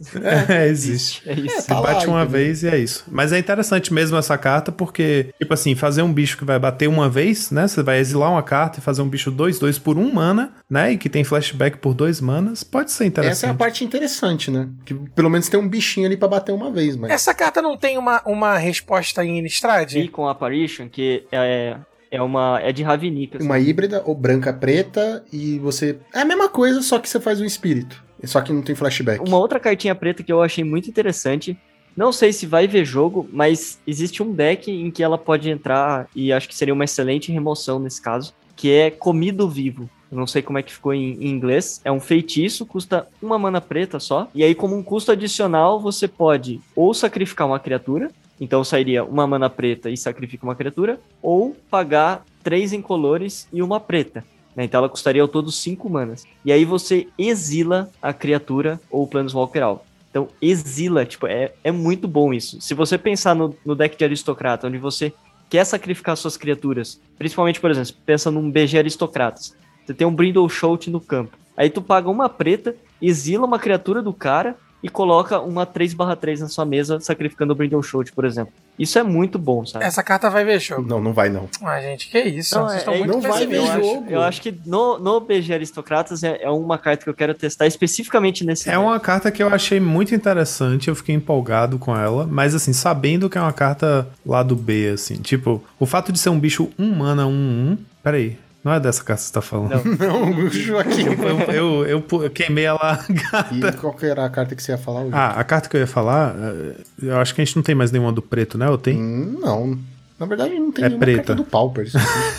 É um, uma que eu achei interessante, eh, antes da gente sair do preto, é o Ecstatic Awakener. É um bicho 1 mana, 1 barra 1, humano mago. Aí ele tem a seguinte habilidade. Você paga duas quaisquer uma preta e sacrifica outra criatura, compre uma carta e transforma ele. E você só pode ativar uma vez por turno. Aí ele transformado é 4-4, é um bicho 4-4. Groselha adora. É uma carta pra quem gosta de buildar a groselha, não tem, não tem salvação. É interessante o efeito de sacrificar um bicho e dar um draw pra flipar ele, mas é caro pra flipar, demora, né? É lento e, e ele tem a restrição da, da própria do abuso da habilidade, você só pode fazer uma vez por turno, então você não pode ativar e ativar em resposta pra matar dois bichos e, e flipar ele uma vez só. E aí quando ele flipa, ele é um 4-4. Tipo assim, um 4-4 sem habilidade, sem nada. Poderia ser um 5-5, né? Seria interessante. Um 4-4 ameaçar, né? É, pois é. O trabalho que dá pra você flipar ele, né? Ele podia ser uma recompensa maior ao lado de trás dele. Aí. A única recompensa que essa carta vai te trazer é a arte. E para por aí, tá ligado? Porque a arte é muito foda. Mas não tem nada, cara. Não tem nada. É, é bem, bem bunda. Assim, a habilidade de você sacrificar um bicho e para dar um draw pode ser interessante, mas o fato de você só poder fazer isso uma vez, não ser uma habilidade recursiva, já deixa ele mais fraco. Mas se né? você quer só sacrificar um bicho, é melhor você pegar o item alive, o comido vivo. Pelo menos você exila um bicho do cara. Eu acho que essa habilidade ela até poderia parecer mais, vamos dizer, se ela custasse uma mana a menos, eu acho que já começaria. Eu começaria a pensar já em querer usar essa carta. Porque aí tu dá o draw, bota um bicho mais forte que você sacrificou, geralmente ele volta mais forte né, nessas estratégias, e ainda põe um outro 4-4 na mesa. Aí fica legal. Mas ainda Ele tinha assim, que ter voar. Cara, eu vi esse É. demônio, pra mim, faltou voar. Acho que. Tem até um espacinho Faltou. ali que você vê escrito voar, mas que não teve tinta, tá ligado? Falta mesmo, cara. Dá uma ah, sensação que de que vê tá um errado. F, né? Você vê um F falhado assim.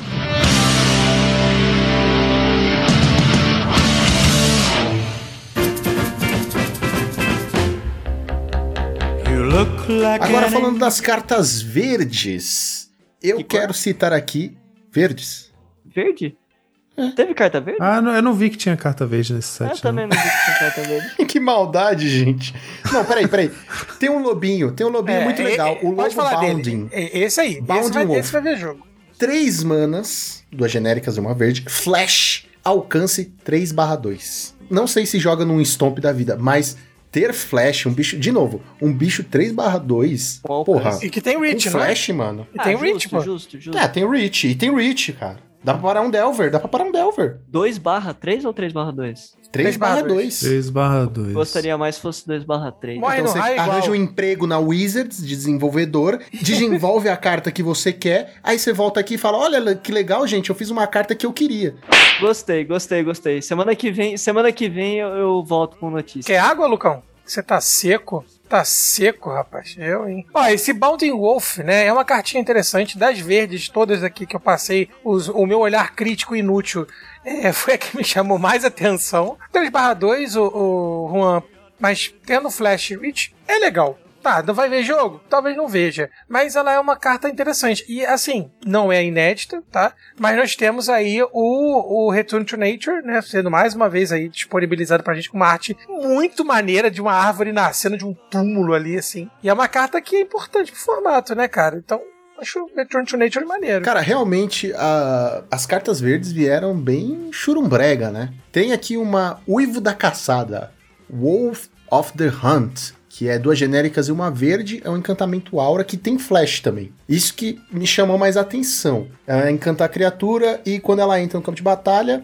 você encanta uma criatura lobo ou lobisomem e desvira a criatura. A criatura encantada ganha mais dois, mais dois e vigilância. Aí que tá o problema, É, né? isso, aí no, isso aí no selado vai brilhar, mas no palco... Esse é o problema dela. Nós não temos lobos e lobisomens pro Pauper. Então, assim, o custo tá ok pra mim. Tem flash, tá ok pra mim. Desvira a criatura, ok. 2-2 vigilância, porra, é uma carta do caralho. O problema é que tem que ser um lobo lobisomem. Talvez se você fizer um deck de. Como chama? É, shapeshifters, talvez você consiga usar. Mas. Se ao invés de lobo lobisomem fosse elfo, dava pra usar no Boggles. Então agora vamos para a próxima cor que é azul. Caraca, sério, sério mesmo que a gente não tem nada pra falar, que pior que não tem, né, cara? Que tristeza.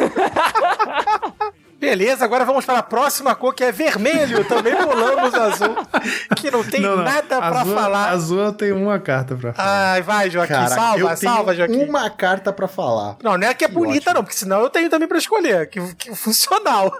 Então, azul, cara. Teve Delver, mas a gente não pode falar. Que saiu como incomum, tal o poder da criatura é. E tem uma carta, tem uma Então carta. vai, vamos ver, vamos ver se você salva. Uma carta chamada Geist Wave. É, ela custa um qualquer e um azul, instante. Aí você devolve a permanente alvo que não seja um terreno pra mão de seu dono. Se você era o controlador dessa permanente, draw, draw, draw a card.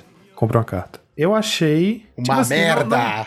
Não, não, não é Que uma isso, merda. não, não, não, Não, é uma não, merda. É tipo assim, é uma, é uma carta útil que não vai ver jogo. Caraca, Tipo Joaquim. assim, olha, olha só, não, não, mas espera. Ela é interessante. Em alguns decks que usam uma cópia de Echo and Truth, por exemplo, no main deck, tempo decks, etc., é, às vezes a Echo Truth não tá ali pra pegar múltiplas cópias da mesma carta, é só pra se livrar de uma permanente problemática, pra você poder ganhar o jogo na volta. Então Geist Wave poderia entrar no lugar de uma Echo Truth num deck tempo assim, com a vantagem de que se você faz ela numa... Você poder resetar um algo, um algo seu e dar um draw no processo, resetar um ninja seu e dar um draw. Às vezes acontece de você bate com a fada, faz um ninja, dá o draw uma vez, só que o ninja não tem mais como passar, porque seu oponente tem bloqueadores, mas você tem bichos que voam, então resetar o ninja às vezes é uma coisa muito útil.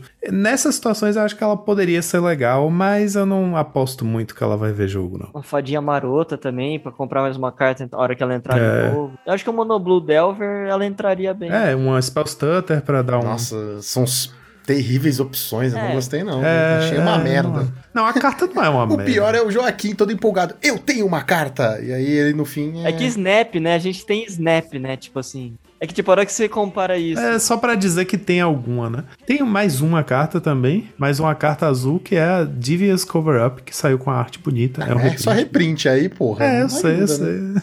É, e arte por arte tem aquela carta que chama Considerar. Eu achei muito louca essa arte, cara. Considera- Ah, é, o- é o Opt com com Surveil. Isso, É. eu achei do caralho. Assim, talvez num mundo paralelo, onde as pessoas gostam muito de jogar de reanimate, até vale a pena uma ou duas cópias, mas. É muito difícil competir com as cantrips do nosso formato, né? Eu, eu tenho uma que ela, ela tenta ser uma brainstorm, mas ela não consegue, que é o Olhar do Outro Mundo. É uma mana azul, mágica instantânea. Você olha as três cartas do topo, coloca qualquer quantidade delas no cemitério e o restante vai pro topo. E ela tem flashback por uma azul e uma incolor.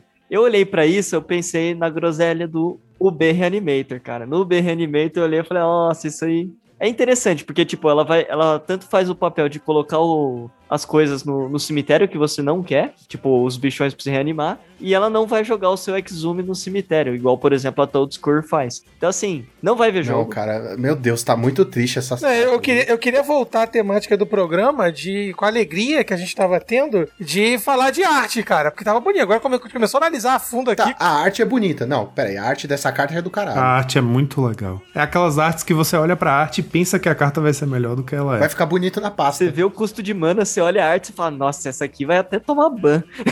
Ó, se- ó, quer ver uma arte também? Vamos falar de arte, galera, porque é pra isso que a gente tá aqui, ou não, né? Mas enfim, Secret of the Key é uma carta maravilhosamente bonita. Tá lá o Teferão ali, olhando, entendeu? Para Arlene também tá com ele ali, investigar. Arte bonita, carta. É uma merda. E aí você lê a habilidade e fala assim, que bosta. Mas a carta é bonita, cara. Revenge carta of é the, ó. Revenge of the Drowned também é sensacional, né? Custa 4, que é completamente estúpido pra ver jogo, né? Mas a arte é muito bonita, né, cara? Dá, dá sim. No azul, custa 4, Lucão. Monarca. É, mas tem que ser uma coisa impactante, né? Tipo, Então, você quer uma coisa impactante, ô Juan, pra fechar aqui o nosso azul com chave de ouro?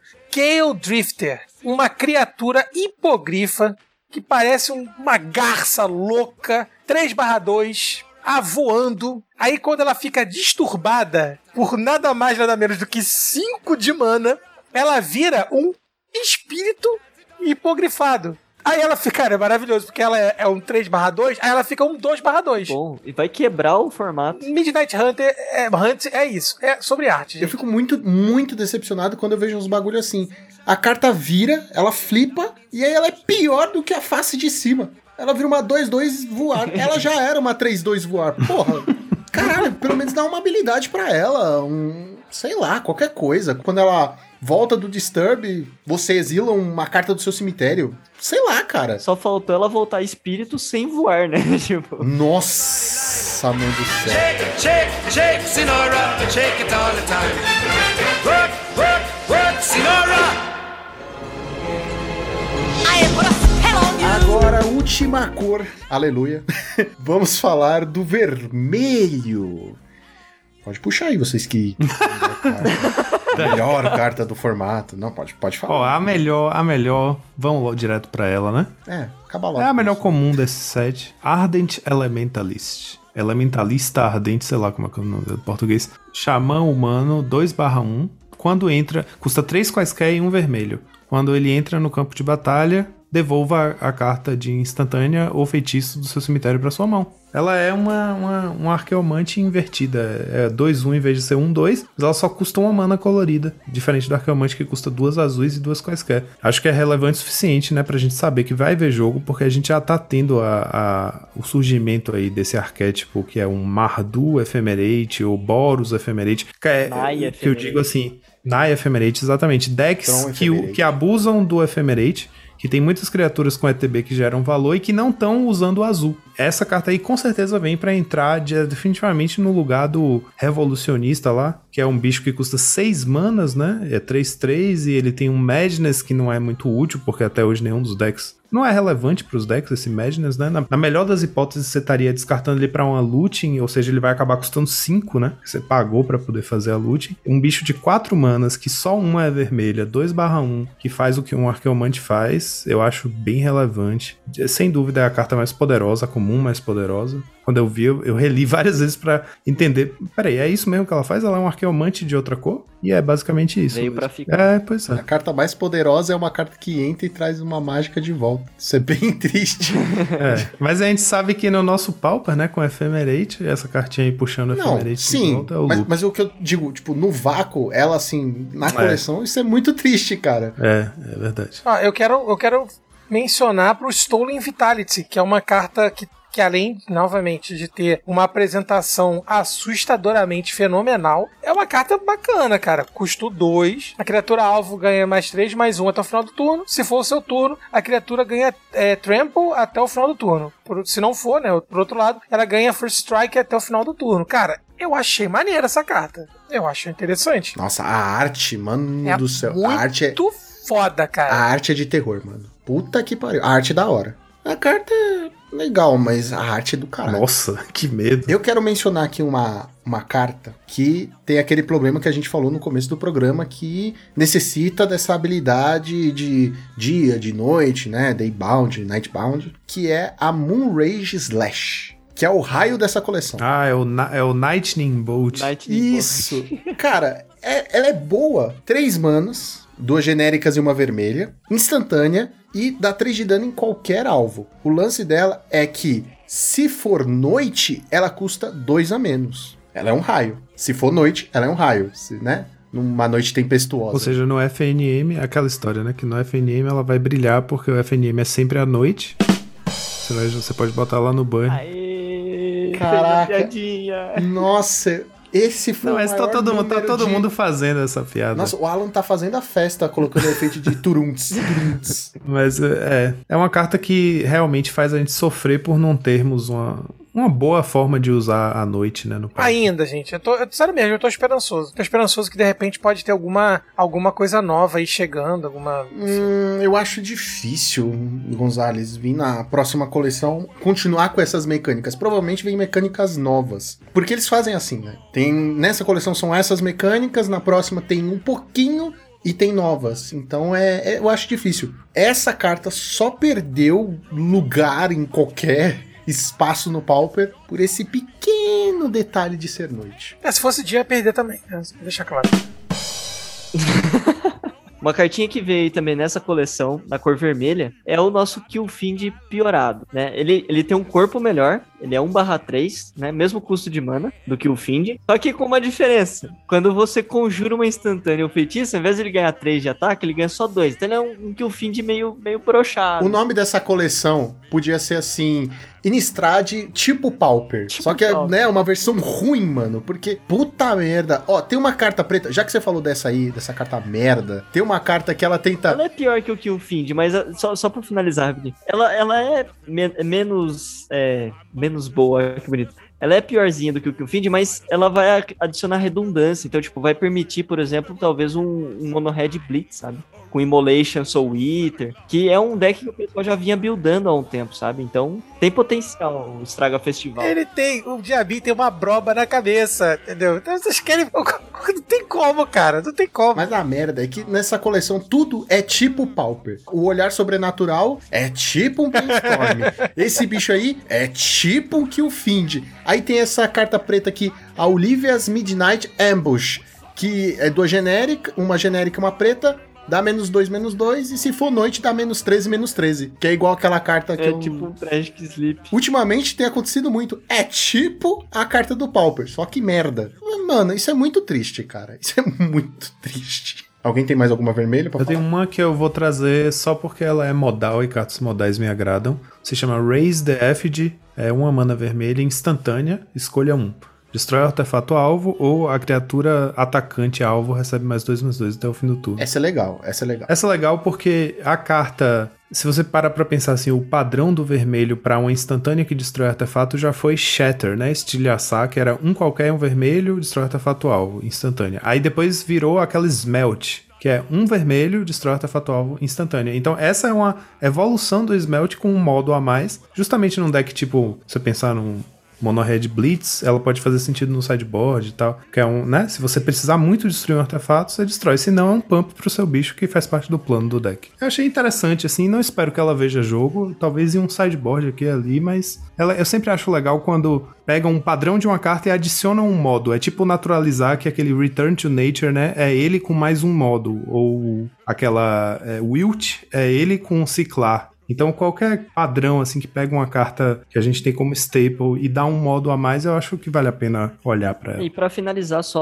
alguns reprints aí que a gente teve na cor vermelha, né? Que um deles é Immolation, que é um encantamento aura, uma mana vermelha, e a criatura encantada recebe mais dois, menos dois. Então, tanto vai naquela estratégia, né, do, do vermelho ali de ser mais agro, quanto também uma carta na cor vermelha que possibilita lidar de forma bastante eficiente com um Atog, por exemplo, né? Que é uma carta que o, o vermelho sofre um pouco, né? Essa, esse encantamento aqui ele permitiria isso, porque mesmo que você sacrifique um, dois artefatos ali para tentar salvar o seu Atog, no final do turno o efeito dele acaba e o menos dois continua ativo, né? Então você realmente mata o, o bichinho. E uma outra reprint que a gente teve é o Termo Alquimista, que também é uma carta icônica aí do formato. Ah, tá. Eu falo, tá em comum, né? É, estão, é, todas as boas cartas foram pra incomum, pra você ter noção. Eles nem tiveram, Lucão, o trabalho de dar uma, uma- um tapa no visual do termoalquimista, né? Pô, ficou a mesma coisa, né? Esquisitinho. Podia ter tido a oportunidade. Só o Delver que, que deu uma repaginada aí. Eu fiquei triste com isso. Porque muitas vezes pra gente, né, esses por exemplo, Durez, Divios Cover Up saíram com as artes bem legais. O Delver tem uma arte que é muito diferente da outra. Então, o legal quando tem rep- reprints pra gente, mesmo quando não saem na, na raridade igual, é que a gente tem uma alternativa de uma arte diferente. Ou é a chance de você ter foils, se você coleciona foils, né? Enfim, a chance de baratear. Mas é, é sempre legal quando a arte muda. Eu fiquei meio decepcionado que o Termo Alquimista saiu com a mesma arte. You got a prayer. Cause I'm Mr. Oogie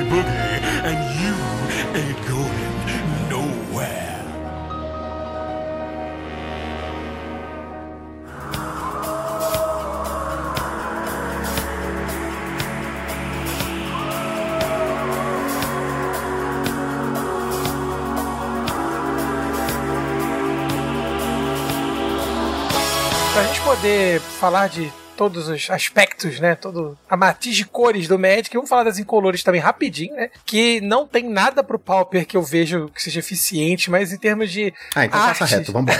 em termos de artes e cartas, cara, o- as abóboras estão comendo solta, né? Então tem muitas cartas interessantes. Dentro do flavor, né, de Nistrai, tem um ursão ali, o Stuffed Bear, custo 2 aí, que é um artefato, cara. Isso que me deixa maluco da cabeça, cara, porque ele é um, como se fosse um ursão empalhado, né, cara? E aí você paga dois, ele se torna uma criatura verde, 4-4, artefato até o final do turno, cara. Então, tipo assim, é uma carta interessante, eu diria. Peraí, paga duas, vira uma salamandra? É, na vira, vira um ursamanda, entendeu? Porque ela vira uma criatura verde e é um urso, quer dizer, um abraço aí pro tribal de ursos, né? Que não tem no Magic, enfim, e ainda é um artefato, cara. Então uma carta bem interessante aí pra, pra gente abrilhantar. E, Lucão, se você me permite aí só fazer um, apanhadinho final, eu estou em uma relação amorosa com as lentes Full Art que estão vindo nessa coleção está simplesmente espetacular. Pelo simples fato, meus amigos, que elas estão preto e cinza com as bordas, né, com as linhas das cores verde, azul, vermelho, branca. E assim, cara, eu achei uma conexão com o set. É muito bonito. Eu sou apaixonado por colecionar lentes, né? Eu gosto demais, assim. Sei lá, vale a pena. Eu sei que o Lucão tá fazendo aquela cara de descrença, né? Que ele não acha tão bonito. Mas parece, assim, de um livro antigo de quadrinhos, de terror, alguma coisa assim. Meio Stephen Jackson, um negócio. Sei lá, eu achei muito incrível e eu quero tê-las. Sabe qual é o meu problema com essas artes? Com esses terrenos em específico? Parece que é tudo igual. Você tá olhando. É, é, a, a falta do requinte de arte nos olhos das pessoas é o complicado. Não, cara, A gente não tô falando assim. né? Então, assim, separadinhas, destacadas, é muito bonito. Eu entendi Cada o que você tá falando no jogo, né? Entendi, no jogo entendi, é entendi. foda. Imagina, você tá com o baralho físico, você tem que ficar procurando lá uma- um pântano no B. Só tem dois pântanos, cara. Você vai perder maior tempo caçando carta por carta. Então, quando você tá procurando o terreno, é meio ruim, você fica perdendo mais tempo Por exemplo, se você usar as lentes lá de Teros, aquelas lentes energia Pokémon, porra, você acha rapidão o terreno que você quer. Agora aqui é tudo preto e cinza, é muito parecida as artes. Se você não, não tá habituado, aí eu não acho tão bacana, sabe? Até no campo de batalha pode ficar meio esquisito. Ainda mais dentro do shield que dá aquela, sabe? Escurecida. Aí eu não curto tanto. É, é, eu não vou. Eu não, nesse ponto eu não tinha pensado, não, Lucão. Isso aí eu tenho que concordar É, com você. forte não é pensar. É, realmente é duro pra mim ter que concordar com você. Mas assim, também caguei porque eu vou ter do mesmo jeito os sete de cada uma delas. E pra quem é apaixonado por O coleção, nome é, dessa coleção é Innistrad, fica bonito na pasta. cara, é, é duro. Porque as artes, são muito- as artes das lentes duais também estão muito legais. cara. Ah, eu tô, eu tô aqui besta, cara. não, elas estão lindas, mas em termos de praticidade não, não rola. Cara, a Shipwreck Marsh, que é, é raro, enfim, né? Só comentário aqui. A Shipwreck Marsh é fantástica, cara. Eu acho que a Wizard tá chegando num nível artístico, de cuidado técnico, qualidade, assim, que é, difere muito, né, do Magic raiz, né, que a gente fala, que era o Magic que era pintado à mão, reproduzido à mão, né, obviamente o mundo vai evoluindo. Então, chegando num tato, né, artístico muito refinado, cara, as artes estão ficando muito bonitas. E essa coleção, pra quem é colecionador, ela é um prato cheio. Eu queria fazer uma menção honrosa aí aos terrenos básicos, que é a planície e o pântano. Eu achei fantásticos, tanto a planície quanto o pântano, tá muito legal o jogo de Pra cores. completar o que o Juan falou, as artes que vêm nos bundles comuns, né? As artes das, das- lentes comuns, é- ele, ele é até definido como bundle, né? Que vem no booster, né? Bem comum. Cara, elas estão muito bonitas também, Juan, você tá certíssimo. E aí tá dentro daquela, daquela paleta de cores que a gente vem falando, né? Que a Wizard tá trabalhando nisso, né? Ela tá definindo o amarelo, o vermelho, o azul, e ela tá, tá criando uma matiz de cores, assim, muito sinérgica, cara. Tá muito foda. Eu vou te dizer que talvez estejam mais bonitas do que essas preto e branco. Com certeza. Eu achei, pelo menos. O pântano tá incrível, cara. Tem um corvo ali embaixo da árvore. E se você for ver da planície, cara, ela tá com as abóboras, né? E o fundo é todo alaranjado, né? Ela cria todo o fundo alaranjado, assim. É, é muito bonito, cara. Critica quando tem que criticar, mas essa parte artística tá espetáculo. Bom, agora de costume, para ir encerrando o nosso programa aqui maravilhoso, vamos fazer um top 3 cartas que nós queremos ter. Em terceiro lugar, eu vou colocar a Catar Comando. Simplesmente porque é uma carta branca que tem flash 3/1 que você pode bater e ainda utilizar a habilidade dela, então eu acho isso fantástico. Pra ser bem sincero, é quase inédito no Pauper. Meu terceiro lugar vai pra ela. Bom, meu terceiro lugar é uma cartinha que ela vai. Eu, eu vou testar ela num deck que eu gosto muito, que é o BG Aristocrata, né? Que é o Comer Vivo. Tem tanto a, a questão do sacrifício quanto a questão de exilar criaturas, que são duas coisas que eu gosto bastante. E tudo isso por uma mana dá uma sensação de uau, né? Foi super efetivo. Mas eu sei que no fundo é só uma groselha. Olha, eu vou ficar com você, Lucão. O Catar Comando, pra mim, é a minha carta de terceiro lugar. Eu acho que ela é uma carta bem interessante. Não só a arte me chamou atenção, mas a efetividade dela me seduziu. É uma 3-1, é flash, como você disse, tem uma habilidade que é muito bacana, que você não precisa virar, toda uma sinergia por ela justamente ser flash, tem um artefato, encantamento, então meu terceiro lugar, catar comando, e eu espero ansiosamente ver essa carta no campo de batalha. Meu terceiro lugar vai pra o que Unifind penetra. Que entrou na festa achando que ia enganar alguém. ele, ele tem essa temática, né? De ser um, um O que penetra. o Find que é tipo Pauper. E- Ele. Eu acho que ele pode ver jogo. Eu acho que é aquela, aquela coisa da redundância, né? Você ter oito, entre aspas, oito que Unifinds num deck. É, enfim, é meu terceiro lugar. Cara, quando você começa o entre aspas, já dá tristeza, desculpa. Agora, o meu segundo lugar. Olha, eu só vou dar esse segundo lugar porque eu adorei a arte e eu quero ter quatro na pasta pra ficar bonito. Que é o Shed Traveler. Que é nosso querido 3 manas, 2, 3, ameaçar, flipou, virou um lobisomem, muito parecido com o Hugh Jackman. Então talvez a coleção seja boa e vira esse bichão 4-4, esse lobisomem. Vai ficar lindo na pasta.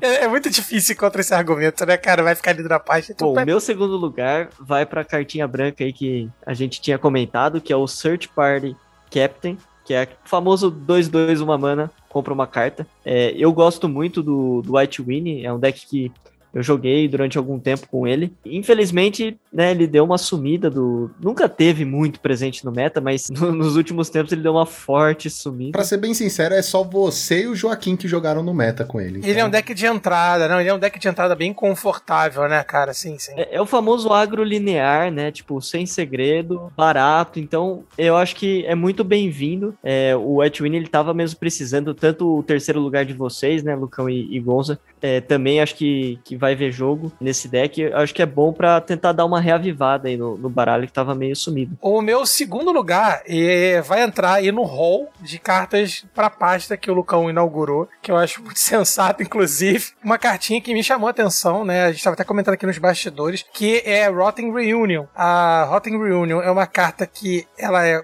uma mana preta, né? A gente nem chegou a comentar aqui sobre ela. É uma carta preta, exila até uma carta de algum cemitério. E aí você cria um zumbi capenga, né? Um zumbi cotó, que nem o Joaquim falou.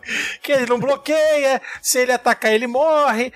Tem flashback, né? Custo 2. Só que o que me chamou mais a atenção dela é que a arte que foi feita pelo Aaron Miller, ela foi inspirada no, num quadro de Grant Wood chamado American Gothic. É assim, se você for botar aí, né, eu pedi pro Alan colocar aí a imagem do American é, Gothic, e é uma inspiração, claro, né? Enfim, tipo de um pastor ali, uma igreja ao fundo, uma, uma mulher com tridente, ele tá segurando um tridente, na verdade. Então, assim, fica aí uma referência, uma carta que, cara, eu quero ter porque eu vou botar na pasta. Então fica no meu segundo lugar aí, com toda certeza do mundo. O meu segundo lugar ia ser empatado com o Juan, mas só pra poder, né, trazer uma outra, eu vou trazer o Raise the Effigy, me mantendo no, no tema com o Festival Crasher lá, o Diabinho novo, porque é uma carta que pode jogar junto, inclusive, com ele. Então pronto, vai. Ela entra aí no side do Mono Red Blitz. Em primeiro lugar, eu vou colocar o Blood Por toda a versatilidade que essa carta vai trazer pro meu BW Pestilência. E vai ficar bonito na pasta também. Mas, assim, é uma carta. É o Sign Blood melhorado. Pena que custa uma mana a mais, mas se você for pensar que é instantânea, tá valendo, né? Então, meu primeiro lugar vai pra essa carta maravilhosa com arte incrível. Bom, o meu primeiro lugar, não- acho que não, não tem como não falar da Ardent Elementalist, né? A Elementalista Ardente, que é o nosso querido Archeomancer vermelho, né? Que todo mundo vai chamar assim no fim das contas. Ninguém vai lembrar o nome da carta. É, eu acho que com certeza, é, como o Joaquim tinha comentado já, isso aí vai encontrar uma casa, assim, instantaneamente, assim que for lançado, já vai entrar em todas as listas aí de é, na Ephemerate, Mardu Ephemerate, tudo que, que é baseado nessa mecânica de Ephemerate que não usa azul, esse carinha com certeza vai jogar. E por que não, né, aparecer em alguns outros decks aí que até o momento, pelo menos, não, não existem, né? É, esse primeiro lugar é bem complicado sempre, né? Ainda mais quando a gente pega uma coleção que é, ela é um pouco espaçada, ela acaba pegando, me pegando por conta da arte, do flavor, por ser em Strade, né? É, eu tô pensando em algo que eu gostaria de ver em jogo. Então eu vou botar o Search Party Captain como a minha primeira. Porque ela tem uma mecânica que me chama muita atenção, que ela custa 4, mas ela custa uma incolor a menos para cada criatura que atacou nesse turno, que você utilizou para atacar nesse turno, né? Então quando entra no campo de batalha também, você compra uma carta, ela tem uma sinergia interessante, e eu acho que possivelmente ela pode ver um joguinho, gostaria de vê-la no jogo. Se vai ser ou não, aí vou deixar pros bodybuilders, ou deck builders aí construírem, mas me chamou bastante atenção, e aí então Search Party Captain, ai ai Captain. É, eu, não tenho como não ir com Ardent Elementalist, concordando aí com tudo que o Juan falou. É, é foda, não tem como eu colocar outra carta em primeiro lugar, cara. É, tem, ela. tem, é o seu top 3 aí, cara. É, mas ela, ela é a minha. Ela é desde a hora que ela apareceu pra mim, eu falei, essa é a melhor carta, é a melhor comum. É bom, né, ô Lucão, ter alguém que seja técnico, né? Porque se deixar nós dois aqui falando, a gente vai só com o coração, e aí é duro, né, cara? Bom, vamos dar nota para essa coleção. Essa Eu vou- parte é muito boa. É, vamos lá. Agora é a hora de meter o pau na eu sempre coleção. esqueço que tem isso. Já puxa a calculadora científica aí. Eu gostei do tema, eu gosto de lobisomens, eu gosto bastante dessa temática. Porém, não teve lobisomem pro Pauper. Jogável, claro. Teve aquela que eu citei aqui, que eu coloquei em segundo lugar, apenas, que é a cartinha preta. Tem a versão dela vermelha que. Mas não vai ver jogo. Vai ficar bonito da pasta, mas não vai ver jogo. Pra ser bem sincero, eu não trouxe nada de incrível. A gente tava até discutindo no grupo, né, do time, que tinham cartas que saíram incomuns que podiam ser Pauper. Que a gente vai fazer um What If 2 e trazer essas Sim, cartas. nossa, cara, foi. Isso foi Então, muito frustrante. infelizmente, eu sou obrigado a dar dois pra coleção. Assim, eu tô dando dois porque eu gostei da temática. Tem cartas interessantes pro branco, o que é bom, mas é assim, é uma carta que tem flash, é uma carta que dá draw e acabou. Então, dois é minha nota pra coleção. Achei essa coleção, pra, considerando, né, óbvio que é uma coleção standard, né, pro, pro padrão aí que a gente sempre tem nesse tipo de, de edição, eu até que gostei. Eu achei melhor, por exemplo, do que Dungeons and Dragons, sinceramente. Porque a gente sabe que a melhor carta da edição, ela com certeza vai jogar. E além disso, trouxe junto com, com ela, que eu tô falando aqui da Elementalista Ardente, né? Trouxe junto com ela cartas importantes aí na cor branca, né? Igual a gente comentou, o, o capitão lá que, que compra a carta, esse aí que tem flash. Eu acho que realmente essas cartas têm sim potencial para ver jogo. O Diabinho, que é o que o fim de piorado, ele vai ver jogo também, porque ele vai dar uma redundância que precisa para esse tipo de arquétipo que falta hoje. Então, assim, pelo menos eu, eu vejo cinco cartas jogáveis, sendo que uma é certeza, as outras quatro elas continuam sendo é, tendo um potencial real de jogo e não simplesmente um ah pô, poderia entrar em tal deck. Os decks que elas se encaixam, eu tenho certeza que elas vão entrar. Não tem por que você não usar. Então eu, eu achei ok para uma coleção standard. Eu vou dar 3,5, porque eu acho que a execução do flavor também foi, foi legal. Das cartas, eu acho que ficou muito, muito bem feita essa parte também. Pois é, meus queridos amigos, fazendo uma análise técnica pro Pauper, ela deixou a desejar, mais uma vez. Só que eu acho que assim, né, nós já chegamos a uma conclusão de que a Wizards, ela não pensa no Pauper a primeiro momento. É uma coleção visivelmente focada para flavor, para o arena, para coisas voando, para noite e dia surgindo, né, para mecânicas e, e, coisas coloridas na tela. É, a gente tem que aceitar isso. Eu acho que né, ficar repetindo todo episódio, toda coleção, a nossa frustração é cansativo, é, até para nós como jogadores. Eu também já, já aceitei que nós vamos pegar a, as rebarbas. Eventualmente podemos ter sorte, eventualmente podemos não ser abrilhantados. Só que essa coleção, para mim, ela, ela tem uma temática muito forte, que é Innistrad, né? Tem essa sinergia com as cartas que é, é um plano que sempre me chamou a atenção por conta do Modern, por conta da Thalia, né? Por conta é, de Traben, que, que, eu gosto disso, eu gosto desse mundo, né? Vampiros, zumbis, né?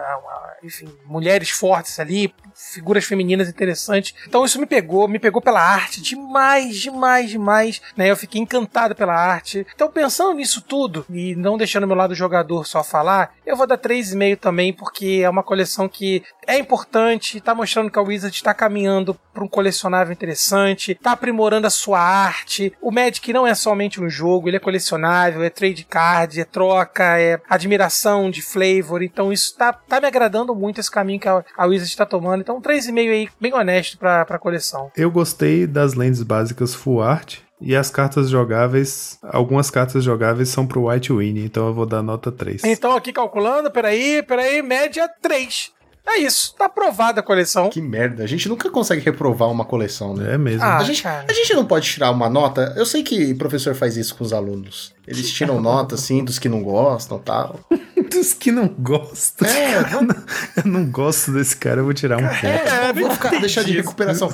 Vamos falar, que, vamos falar que é de 0 a 10 dessa vez e ele fica de recuperação. Ele tem a chance de inistrar de 2 se recuperar aí na, na segunda prova. Não, é injusto, cara, é injusto, porque É injusto É, é, é, uma coleção ruim pra nós. é que a gente tem que pensar que o produto ele, ele tá alcançando algumas coisas assim interessantes, cara. Tá alcançando a minha pasta até agora.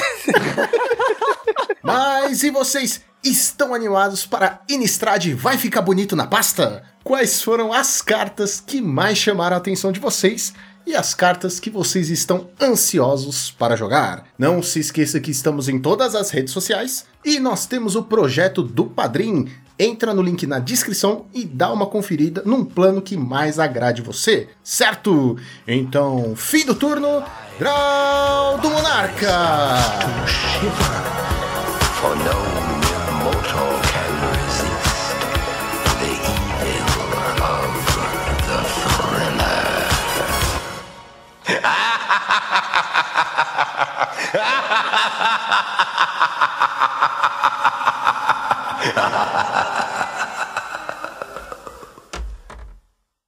Não, mas peraí, o que, que tem de incolor aqui? Eu não. As Eu não lentes nada. básicas? Ah, tinha aquela abóbora que exila coisa do, do Ah, cemitério vai lá, mas não vejo.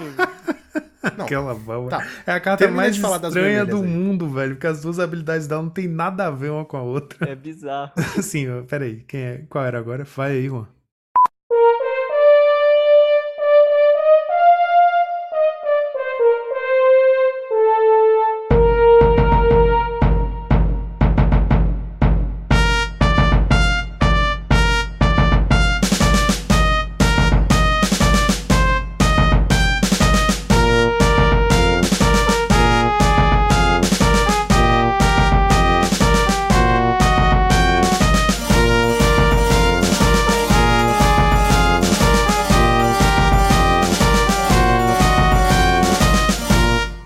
Esse podcast foi editado por Monarques MTG Produções.